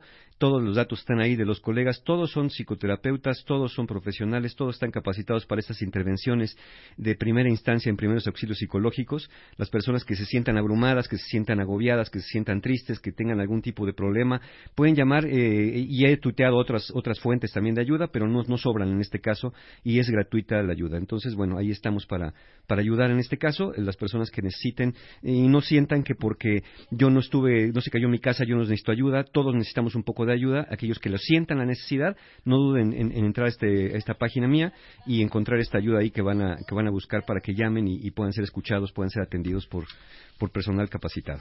Sensacional, muchísimas gracias. Gracias, encantado. Ya hablaremos después de la pérdida de esto, porque ahorita no toca hablar de la pérdida, hablaremos días posteriores Sí. si quieres de esto. Sí, claro. Ahorita estamos todos, yo creo que, enfocados en lo urgente, En la crisis. en la crisis, en resolver eh, lo, lo que es eh, eh, sensible al tiempo. Pero eh, hemos posteado en todas nuestras redes sociales eh, todos los albergues que están en las diferentes delegaciones. Para todos, eh, como lo dijo eh, Christian Bond de la delegación eh, Benito Juárez, eh, todos los que tienen que desalojar los edificios que corren riesgo de derrumbarse, tengan a dónde ir, no se sientan solos, sepan que, que tienen nuestro apoyo, que están acompañados. Hemos subido la lista de albergues eh, en las diferentes delegaciones a, eh, obviamente, wradio.com.mx, en el Twitter de W Radio, en martadebaile.com, en el Twitter, en el Facebook, y este, eh, todos los que quieran eh, sentirse útiles y ayudar, eh, la mejor ayuda es la más puntual y es la que verdaderamente se necesita. Eh, a través de redes sociales, a través del el apoyo de la Cruz Roja Mexicana, eh, a través de eh, las, bri- las brigadas que se están juntando, por ejemplo, en CEU, este, eh, en las diferentes delegaciones, los centros de acopio. Es la mejor manera de ayudar, es concentrando la ayuda y dejando que los expertos eh, hagan lo que tienen que hacer a estas horas del día, este, cuando aún seguimos en emergencia, pero tenemos como más control y se siente más organización en eh, el resto de la ciudad. Eh, en, písica, en la pista olímpica de remo y canotaje, en la delegación Xochimilco, por los que andan cerca de nosotros, se necesitan eh, productos básicos, eh, guantes desechables, botiquines, alcohol, eh, guantes quirúrgicos, cubrebocas, gasas, cepillos quirúrgicos, telas adhesivas, jeringas, bultos quirúrgicos, vendas elásticas, por lo cual hacemos un llamado a todas las farmacéuticas e igualmente a todas las farmacias eh, que nos apoyen con las necesidades eh, muy puntuales que tienen eh, diferentes puntos de la Ciudad de México. Igualmente, medicinas urgentes, adrenalina, atropina, salbutamol, este, que son justamente eh, para todos los que están inhalando cantidades industriales de polvo. Se necesitan inhaladores eh, para el asma, para las alergias, pero también gotas para los ojos, eh, también eh, jeringas, eh, agua oxigenada, vendas, etcétera, etcétera. La lista está igualmente en, en, en W Radio y en nuestras redes sociales. Es importante que, que hay un momento en donde se tiene que parar el rumor y la comunicación. Ha habido una cantidad muy insistente de tweets y de posteos de que se acaba de derrumbar un edificio en la colonia Lindavista. Esto sucedió ya el día de ayer, esto no ha pasado, este, ya pasó eh, y, se, y siguen insistiendo, eh, se saturan las redes sociales, se genera mucha confusión, mucha angustia. Entonces, eh, sean ustedes muy inteligentes en lo que retuitean, eh, sean muy selectivos en las fuentes de información que escogen, en cuentas certificadas, obviamente, en medios eh, con autoridad este, y con liderazgo, porque si nos retuiteamos unos a otros sin saber a quién estamos retuiteando y si estamos retuiteando cosas que son verdad, lo único que causamos es, es caos y, y más eh, confusión. Este, sí se necesita eh, eh, en América, eh, apoyo para no acudir a América y División del Norte. Este, ah, ok, exacto. Todo el mundo está pidiendo apoyo para ir a la calle de América y División del Norte. No se necesita apoyo en esta zona, párenlo, pero sobre todo sean muy selectivos en las redes sociales que ocupan. Eh, gran parte de esta mañana hemos dedicado a darles a ustedes números, a hablar con diferentes delegados, hablar con el jefe de gobierno de la Ciudad de México, hablar con topos, hablar con especialistas.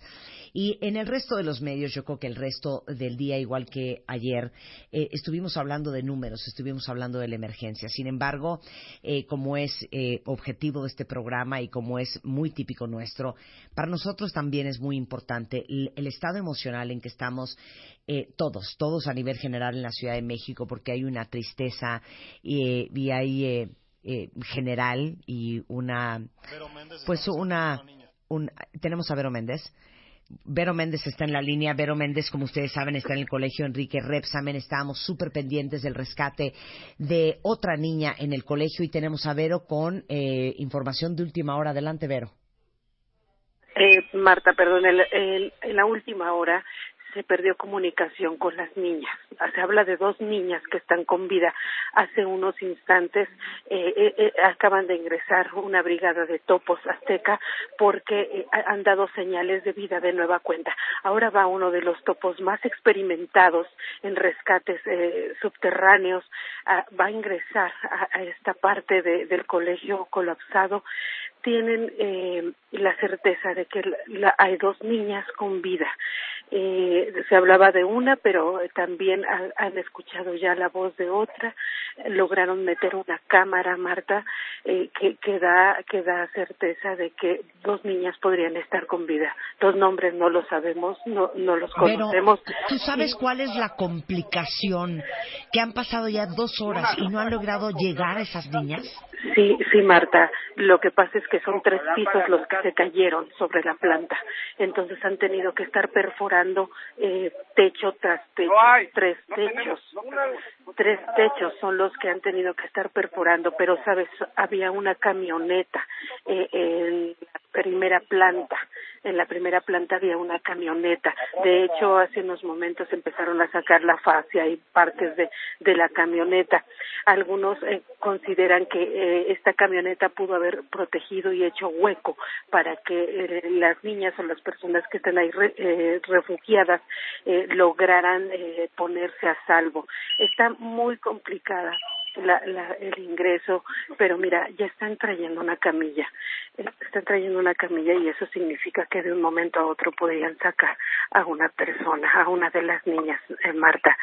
Eh, han hecho alrededor de cuatro, de cuatro intentos, han hecho cuatro intentos, después continúan trabajando y, y esta vez van de nueva cuenta ya con una camilla.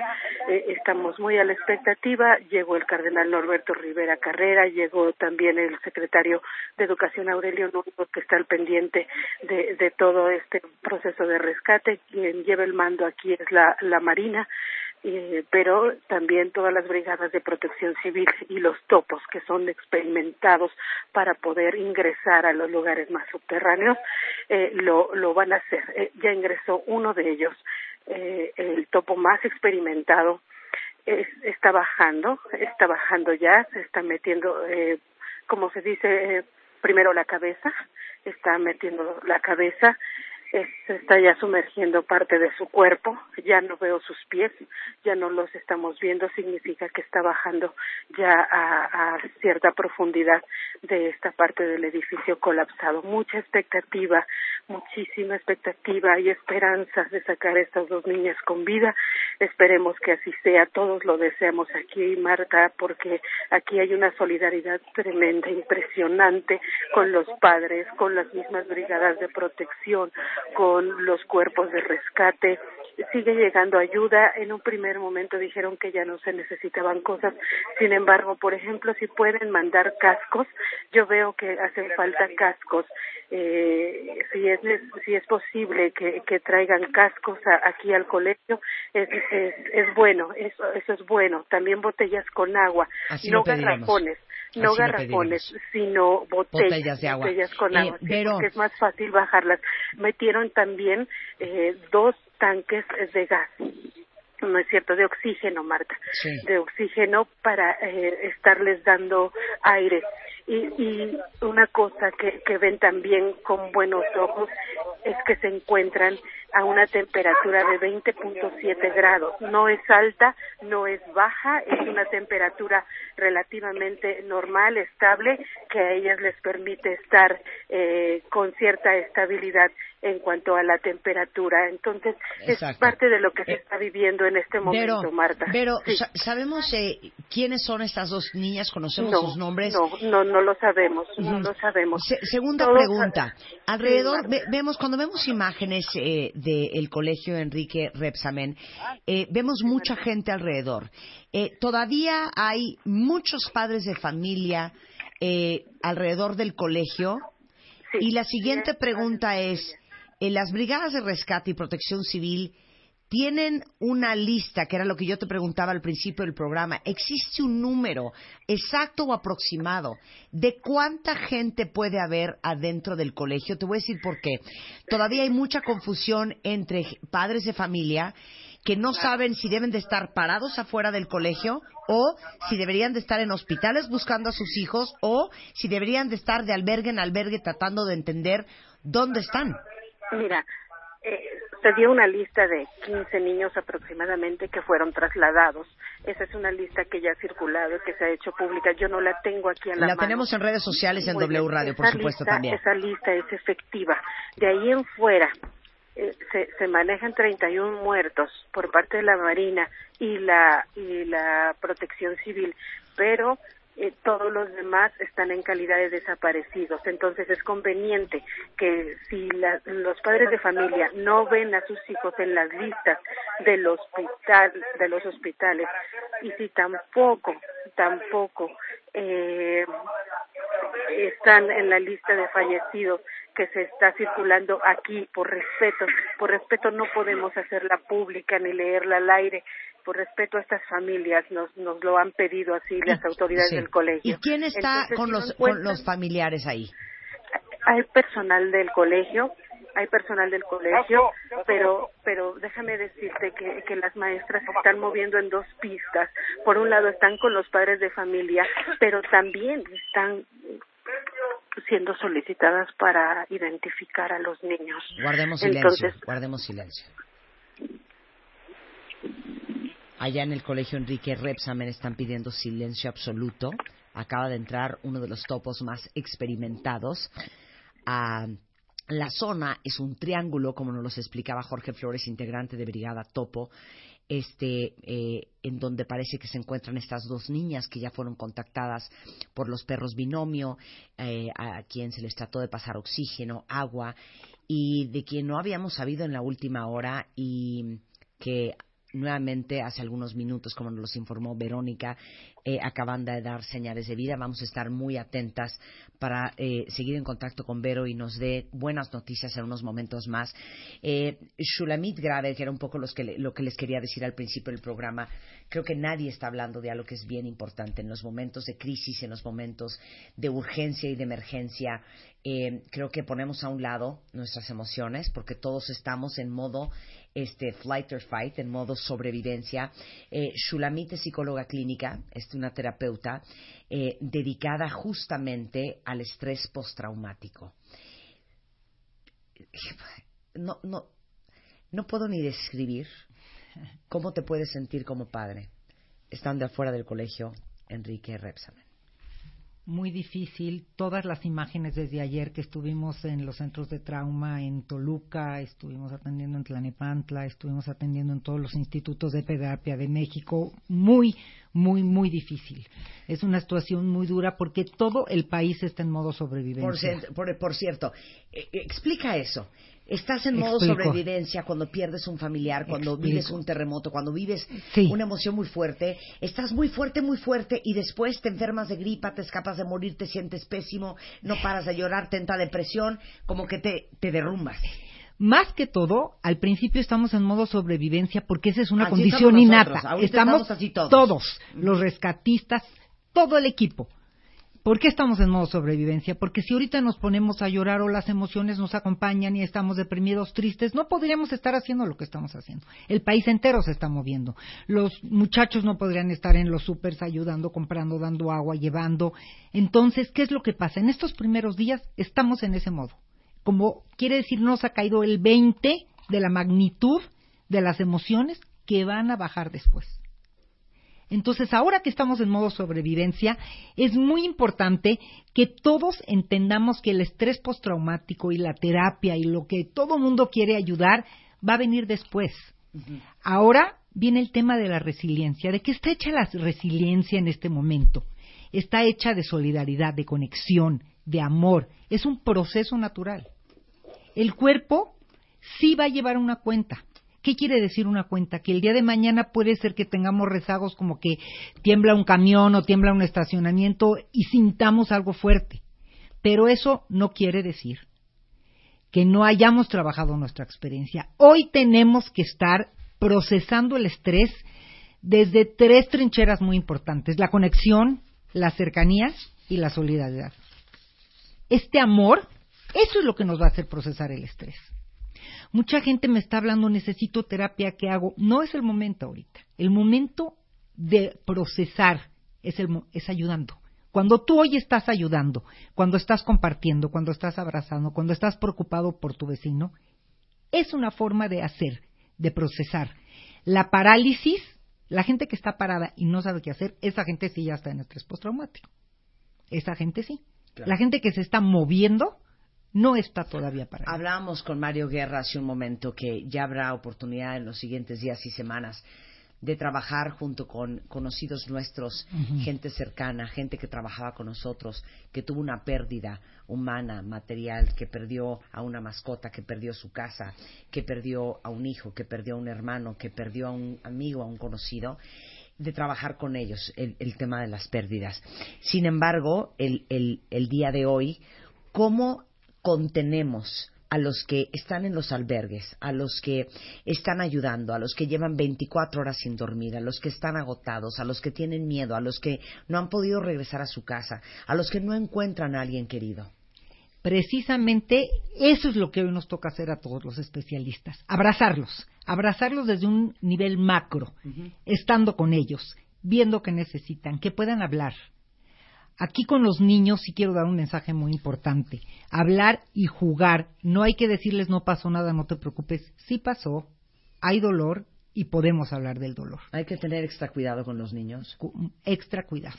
Porque esto de querer proteger los demás es una forma de hacerlos sentir que son tontos. No son tontos, los niños lo están viendo. Hay que permitir que afloren las emociones. Muy parecido a la pregunta que me haces. Con toda esta gente, rescatistas, hay que estar cerca, que puedan hablar, que puedan decir lo que están sintiendo y poder escuchar. Poder estar ahí, poderlos escuchar, poderlo contener es eso, que la gente hable, acomoda internamente Claro, claro. y que tengan con quién hablar. Ahí tenemos que estar parados. Todo nuestro equipo de especialistas están en la Cruz Roja, estamos atendiendo en muchísimos lugares, por teléfono, en todos los centros de terapia y precisamente estamos saliendo a las trincheras a hacer algo, a que Claro. puedan hablar. Esa Claro. es la forma de ayudar. Claro, ahora. algo muy interesante. Perdón. Ayer que salíamos al estacionamiento de W Radio, había gente que estaba muy tranquila y había gente que estaba llorando totalmente fuera de control. Yo me preguntaba, ¿serán los rezagos de lo que vivieron en el 85 o será la preocupación del presente? Eh, ¿por qué nos pega a unos más que a otros? ¿Por qué unos pueden manejar la crisis con mayor resiliencia que otros? ¿Y de qué depende eso? Precisamente te recuerdas el, el último programa que hablábamos de que es como el efecto dominó. Las experiencias guardan una memoria dentro de nosotros. Y cuando vuelve a suceder algo parecido, dependiendo qué es lo que te sucedió en otra ocasión, Sí. es la manera en cómo lo procesas. Sí. Cuando tú no tienes ninguna experiencia y es tu primer temblor, estás a la expectativa, es una experiencia nueva. Te asusta, pero no tiene una memoria, algo que ya pasó, claro, no claro, referencia. claro. Los que perdieron familiares, gente cercana, sus fábricas, sus casas en el temblor pasado, entran en otro tipo de pánico. Y entonces, sí, es como, como que el cuerpo lleva la cuenta, hay una huella de lo que vivimos. Eso no quiere decir que no lo hayamos procesado, pero no lo podemos borrar. Y es muy importante también el tema que hace rato hablaba sobre el pánico y el miedo. Sí. lo quiero tocar porque en estos momentos esa es la forma de ayudar, no no no infundiendo estas historias Por lo que decía de yo, de, de ser muy No. selectivos con lo que ustedes No. repostean, con las voces que magnifican. mucho ¿no? cuidado, mucho cuidado porque eso sí crea miedo y sí crea pánico. Claro. Y para procesar el estrés, el ser humano también tiene una habilidad nata de irlo procesando a su tiempo. Y necesitamos un espacio de paz, de poder respirar, de poder meditar, de poder ayudar, pero desde un lugar que no sea de pánico y de miedo. Estos mensajes que están mandando ahora que cierren con triple llave, que los van a saltar, que mañana va a temblar con una puntuación de 11, eso es lo que no ayuda. Y por eso apelo a lo que dijiste, Marta. Por favor, sean selectivos en su forma de hablar, incluso. Claro, claro. Y aparte les voy a decir otra cosa. Eh, es suficiente dramático y trágico lo que pasó en México el día de ayer, como para que nosotros sigamos abonando. Este, y acaba de volver a entrar Mario al estudio si te quieres sumar a esta conversación con Shula. Shula Mario, Mario Shula. Pero eh, pasa algo bien curioso y a lo mejor es muy fuerte que lo diga, pero lo voy a decir.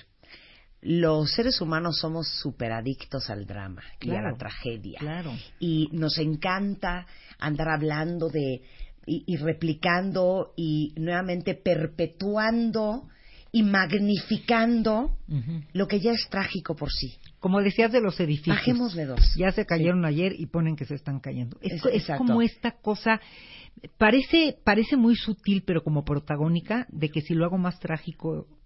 Eh, eh, Por, su- por supuesto, es más vendedor. Exacto. Entonces yo creo que todos tranquilos, todos bajémosle de tono, todos dejemos de meterle tanta emoción al tema este, de seguir eh, hablando de forma dramática.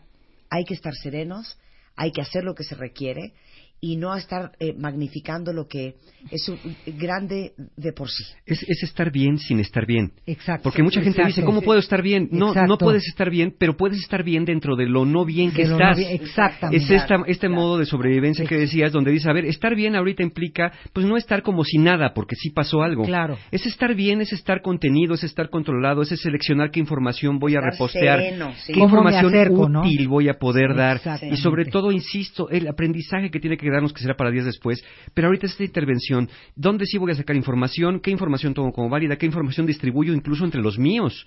¿no? Claro. Porque, bueno, yo mandé un tuit ahí, a mi- a- este, un WhatsApp a mi familia, en el grupo familiar, no pasa nada. Sí, sí pasa, porque también puedes estar inquietando. Entonces, yo siempre digo, si no se puede ayudar, Sí. eh, cuando menos Y tranquiliza, les digo consuela. una cosa, eh, entre los periodistas, eh, y si no que venga Ricardo Muñoz a aclarárnoslo, pero la, la fidelidad y la veracidad de tu fuente, de eso depende tu reputación, Sí, claro. porque a eso te dedicas a informar. Claro. Ustedes, todos los que estamos en redes sociales, tenemos casi casi el poder de un periodista. Sean conscientes y sean responsables de qué postean y qué no postean. Sí, justo a mí, mira, ¿No? en lo que estaba aquí en el programa, desde las 10 me han llegado mensajes. Mario, por favor, A mí pide al ayuda aquí y diga ya por WhatsApp. Sí, sí, y sí, yo sí, les sí, contesto, ¿cómo sabes? ¿Quién te dijo? ¿De dónde sacaste es- esa información? Entonces, si no me lo pueden decir, les digo, mira, Sí. vamos a guardarlo porque esto me parece muy extraño, me Claro. parece inusual, ¿no? Obviamente cosas que sí podemos tener como información oficial, claro que podemos repostearlas, claro que podemos retuitear cosas que nos digan eh, eh, estos precauciones, aquello que venga de fuentes oficiales. Y No aunque seamos- son eventos que Sí. no tenemos control sobre ellos, tenemos que transitar sin pánico. Claro. Eh, eh, ya encontré la palabra. Eh, el sismo de ayer es suficientemente trágico para que nosotros abonemos con nuestro sensacionalismo. Porque el sensacionalismo vende. y es muy atractivo. Si no, bastaba que vieran ustedes CNN cuando el huracán Irma era una cosa y un despliegue y una exageración y una barbaridad, este, porque eso vende. Hay que estar serenos, hay que estar en control. Shula. Y hay que tener mucho cuidado de confiar en el cuerpo y decir lo que lo que decía Mario me parece muy importante. Hay que tratar de estar bien dentro del no estar bien. Pero ese estar bien no quiere decir ni exagerar ni minimizar. Hay que estar en este punto de ayudar a la pregunta que me hacías, este Marta, ¿cómo le hacemos con todos los rescatistas y toda esta gente que necesita apoyo? Se puede ir ahí, se puede escuchar, se puede abrazar, pero no magnificar algo que no está sucediendo. Sí, sobre todo ayuda útil, digo, muchas veces eh, uno, eh, oíamos en esta discusión entre rescatistas y uno a veces tiene que decir, bueno, si hay personas más capacitadas que yo, por supuesto que les voy a dejar pasar, ¿no? No porque yo vaya a atender una urgencia en mi coche de ser voluntario, no voy a dejar pasar una ambulancia. Por supuesto que tengo que dar prioridades. Entonces, ayudar en lo posible, pero cuando haya profesionales de la ayuda, creo que todos debemos hacernos a un lado porque siempre hay personas más capacitadas que nosotros para este tipo de eventos. Muchísimas gracias. Y a mucha gente no le gustan estos mensajes de paz, pero yo creo que meditar encontrar unas formas de respirar, algún tipo de espiritualidad que cada quien tenga dentro de sí, es muy útil en estos momentos. Totalmente. Shula, eh, los que quieran ayuda eh, para los siguientes días y el estrés postraumático, ¿dónde te encuentran? Me pueden encontrar en el 259 en el 52 59 14 14 en bien, 52 59 14 14 en Bienesta y también en el ILEF es un centro de terapia donde estamos reuniendo a todos los colegas. Está en Coyoacán, les voy a dar el teléfono por si se quieren comunicar. Es el Instituto Latinoamericano de Estudios de la Familia. Ahí están en el 56 58 33 88 y 55 54 56 11. De igual forma, en el Estado de México tenemos dos clínicas de trauma ya establecidas donde estaremos atendiendo en Tlanepantla y en Toluca. Profesionales todos ahí. Toda, ayuda es bienvenida y yo recuerdo mi página marioguerra.mx, diagonal ayuda sismo, eh, marioguerra.mx, diagonal ayuda sismo. Hay teléfonos también de psicoterapeutas que van a ayudar de manera gratuita, de manera telefónica, para aquellos que no puedan trasladarse, no puedan acudir o necesiten de inmediato tomar un teléfono y ser escuchados. Como bien decía Shula, a veces ser escuchado es suficiente para poder canalizar las emociones y sentir que algo, algo se está moviendo. Estamos haciendo algo con esto. Entonces, toda la ayuda, la que ofrece Shula, la que ofrezco yo, la que se ofrecen en, en diferentes instancias, creo que no sobra ninguna, ninguna se contrapone, la que a ustedes les venga mejor, pero no se queden sin recibir ayuda, sobre todo si sienten que esto los está rebasando, si se sienten inquietos, si tienen problemas para dormir, si tienen algún tipo de, sobresalto a cada instante por lo que pueda pasar, en lugar de estar escuchando profecías catastróficas, nadie es heraldo del destino, nadie sabe lo que va a pasar, la naturaleza no se enoja con nosotros, no hay un castigo que estamos pagando, lo que menos necesitamos son más culpas, lo que necesitamos es poner manos a la obra, ayudarnos y ayudar también una vez que estemos nosotros más estables. Muchísimas gracias. Y nada más concluyo algo de lo que dice Mario. Me gusta esta parte de escúchense y conéctense. Estén atentos a los síntomas que vayan teniendo después, porque ahí es donde podemos hacer intervenciones importantes. Y si alguien me quiere contactar también a través de Twitter, es arroba shuli-graver. También ahí estaré dando citas, atendiendo todo lo que se les ofrece. Muchas gracias, Shula. Muchas gracias, Mario. Encantado. Como siempre, 1248 suman 225 fallecidos, 94 en la Ciudad de México, 71 en Morelos, 43 en Puebla, 12 en el Estado de México, 4 en Guerrero y 1 en Oaxaca.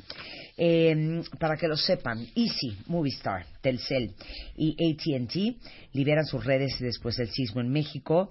Eh, Easy, el usuario Easy, password Easy, Movistar, llamadas, mensajes, SMS y datos para WhatsApp totalmente gratuito. Llamadas, mensajes, SMS y datos sin costo también en Telcel y en Telmex. Y por supuesto también en ATT.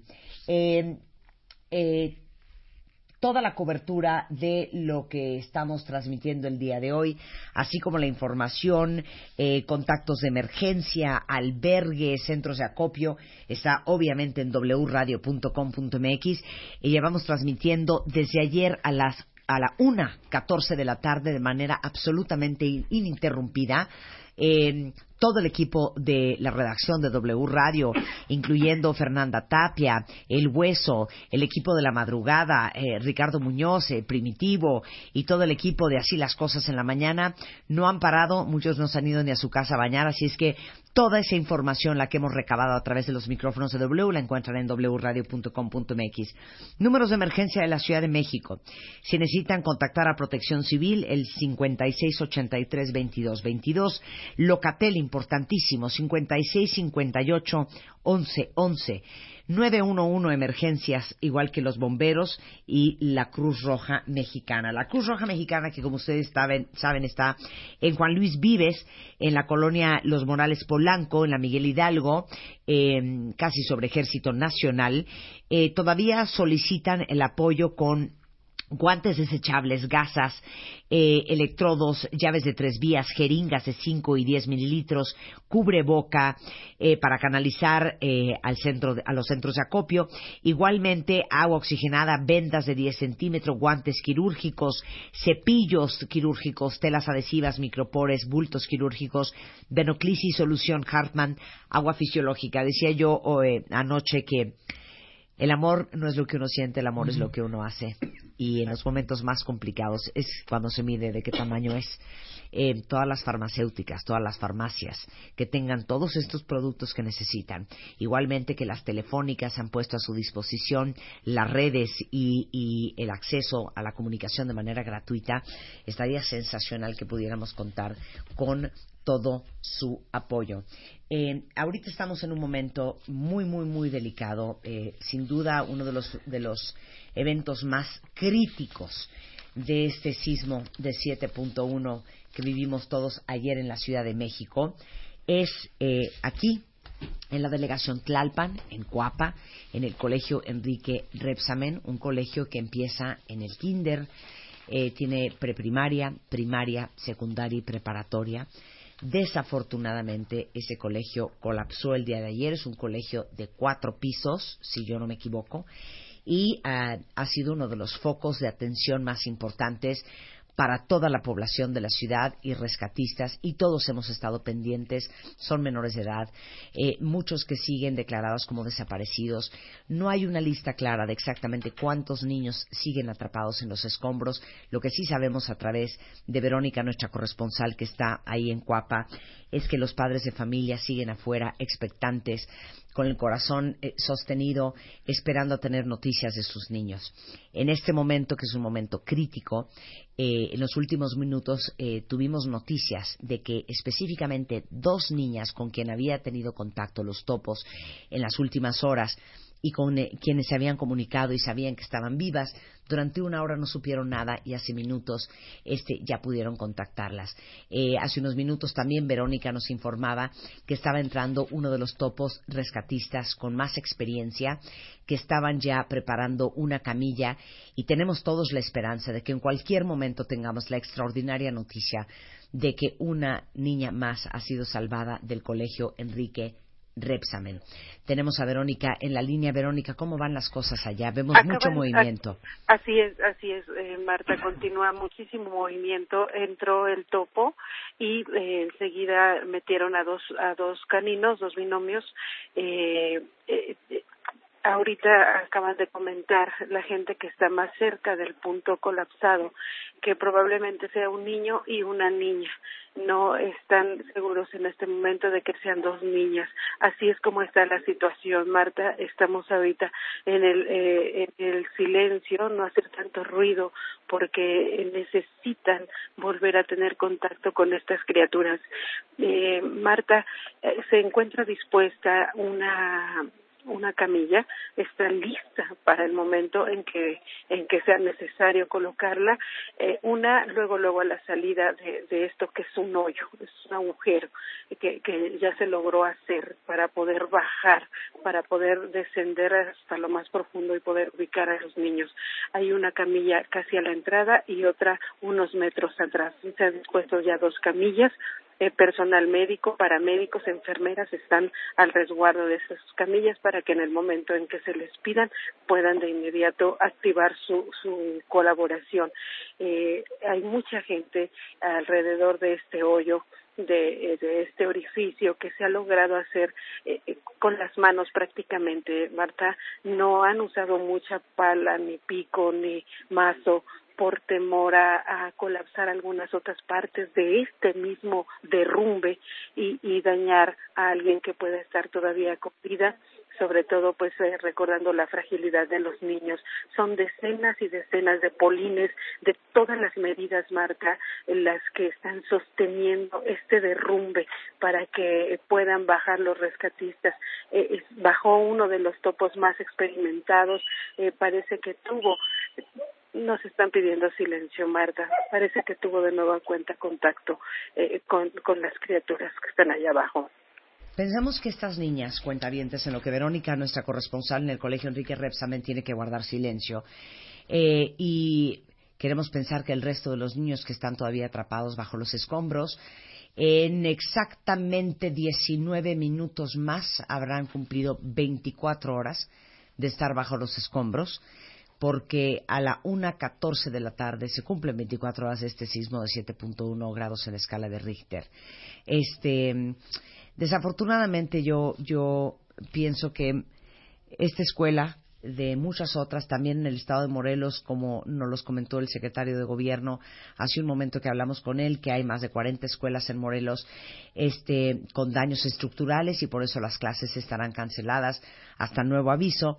Es un ejemplo más de que necesitamos en México, cuentavientes, aprender la lección que la vida nos está enviando desde 1985, nos manda constantes recordatorios de que, en efecto, estamos en un país sobre dos placas tectónicas, este, con un alto este, movimiento sísmico, con probabilidades de terremotos este, muy seguido, y que eso este, nos obliga a nosotros, también a título personal, a hacernos responsables de saber qué tipo de edificio estamos comprando, qué tipo de departamento, cómo fue construido, qué estructura tiene, es antisísmico, con, qué protocolos fue eh, eh, armado el proyecto, igual nuestra casa.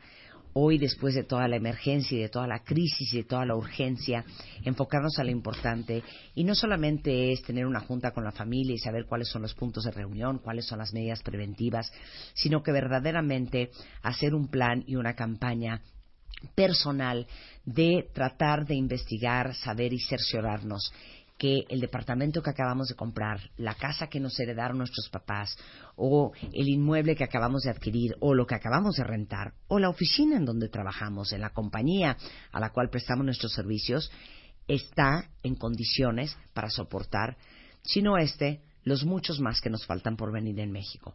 Yo creo que ese sería una de las grandes lecciones y uno de los grandes aprendizajes que podemos tomar de este incidente que ha sido devastador para nosotros y que coincidentemente coincide en el día del aniversario del temblor de 1985.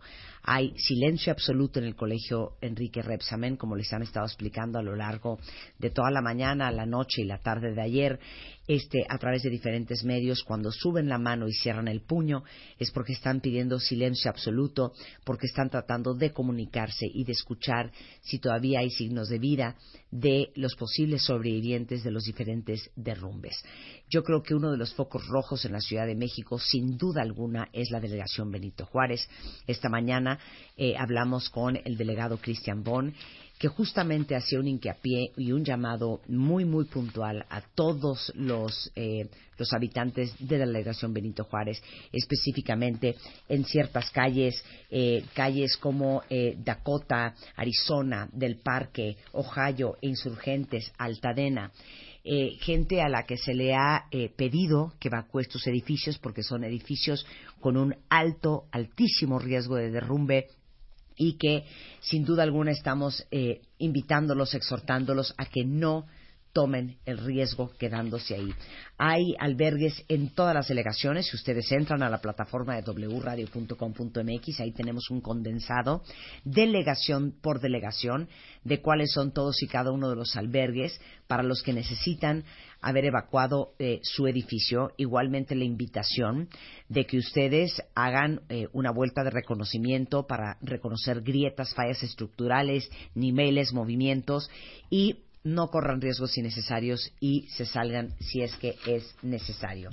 Capufe. Capufe es muy importante porque se activaron los protocolos de emergencia operativa a causa del sismo, por lo que se dejó el paso libre a todos los usuarios en las siguientes plazas de cobro operadas por Capufe, que es obviamente la autopista México-Cuernavaca en Tlalpan, la Cuernavaca-Acapulco, tanto en Francisco Velasco, Alpuyeca y Alpuyeca Balnearios, igualmente México-Pachuca, desde Ojo de Agua San Cristóbal Revolución, México-Puebla en San Marcos y Chamapa-Lechería, tanto Chamapa como Cipreses, Lomas Verdes, Nopala, eh, Madín, Atizapán.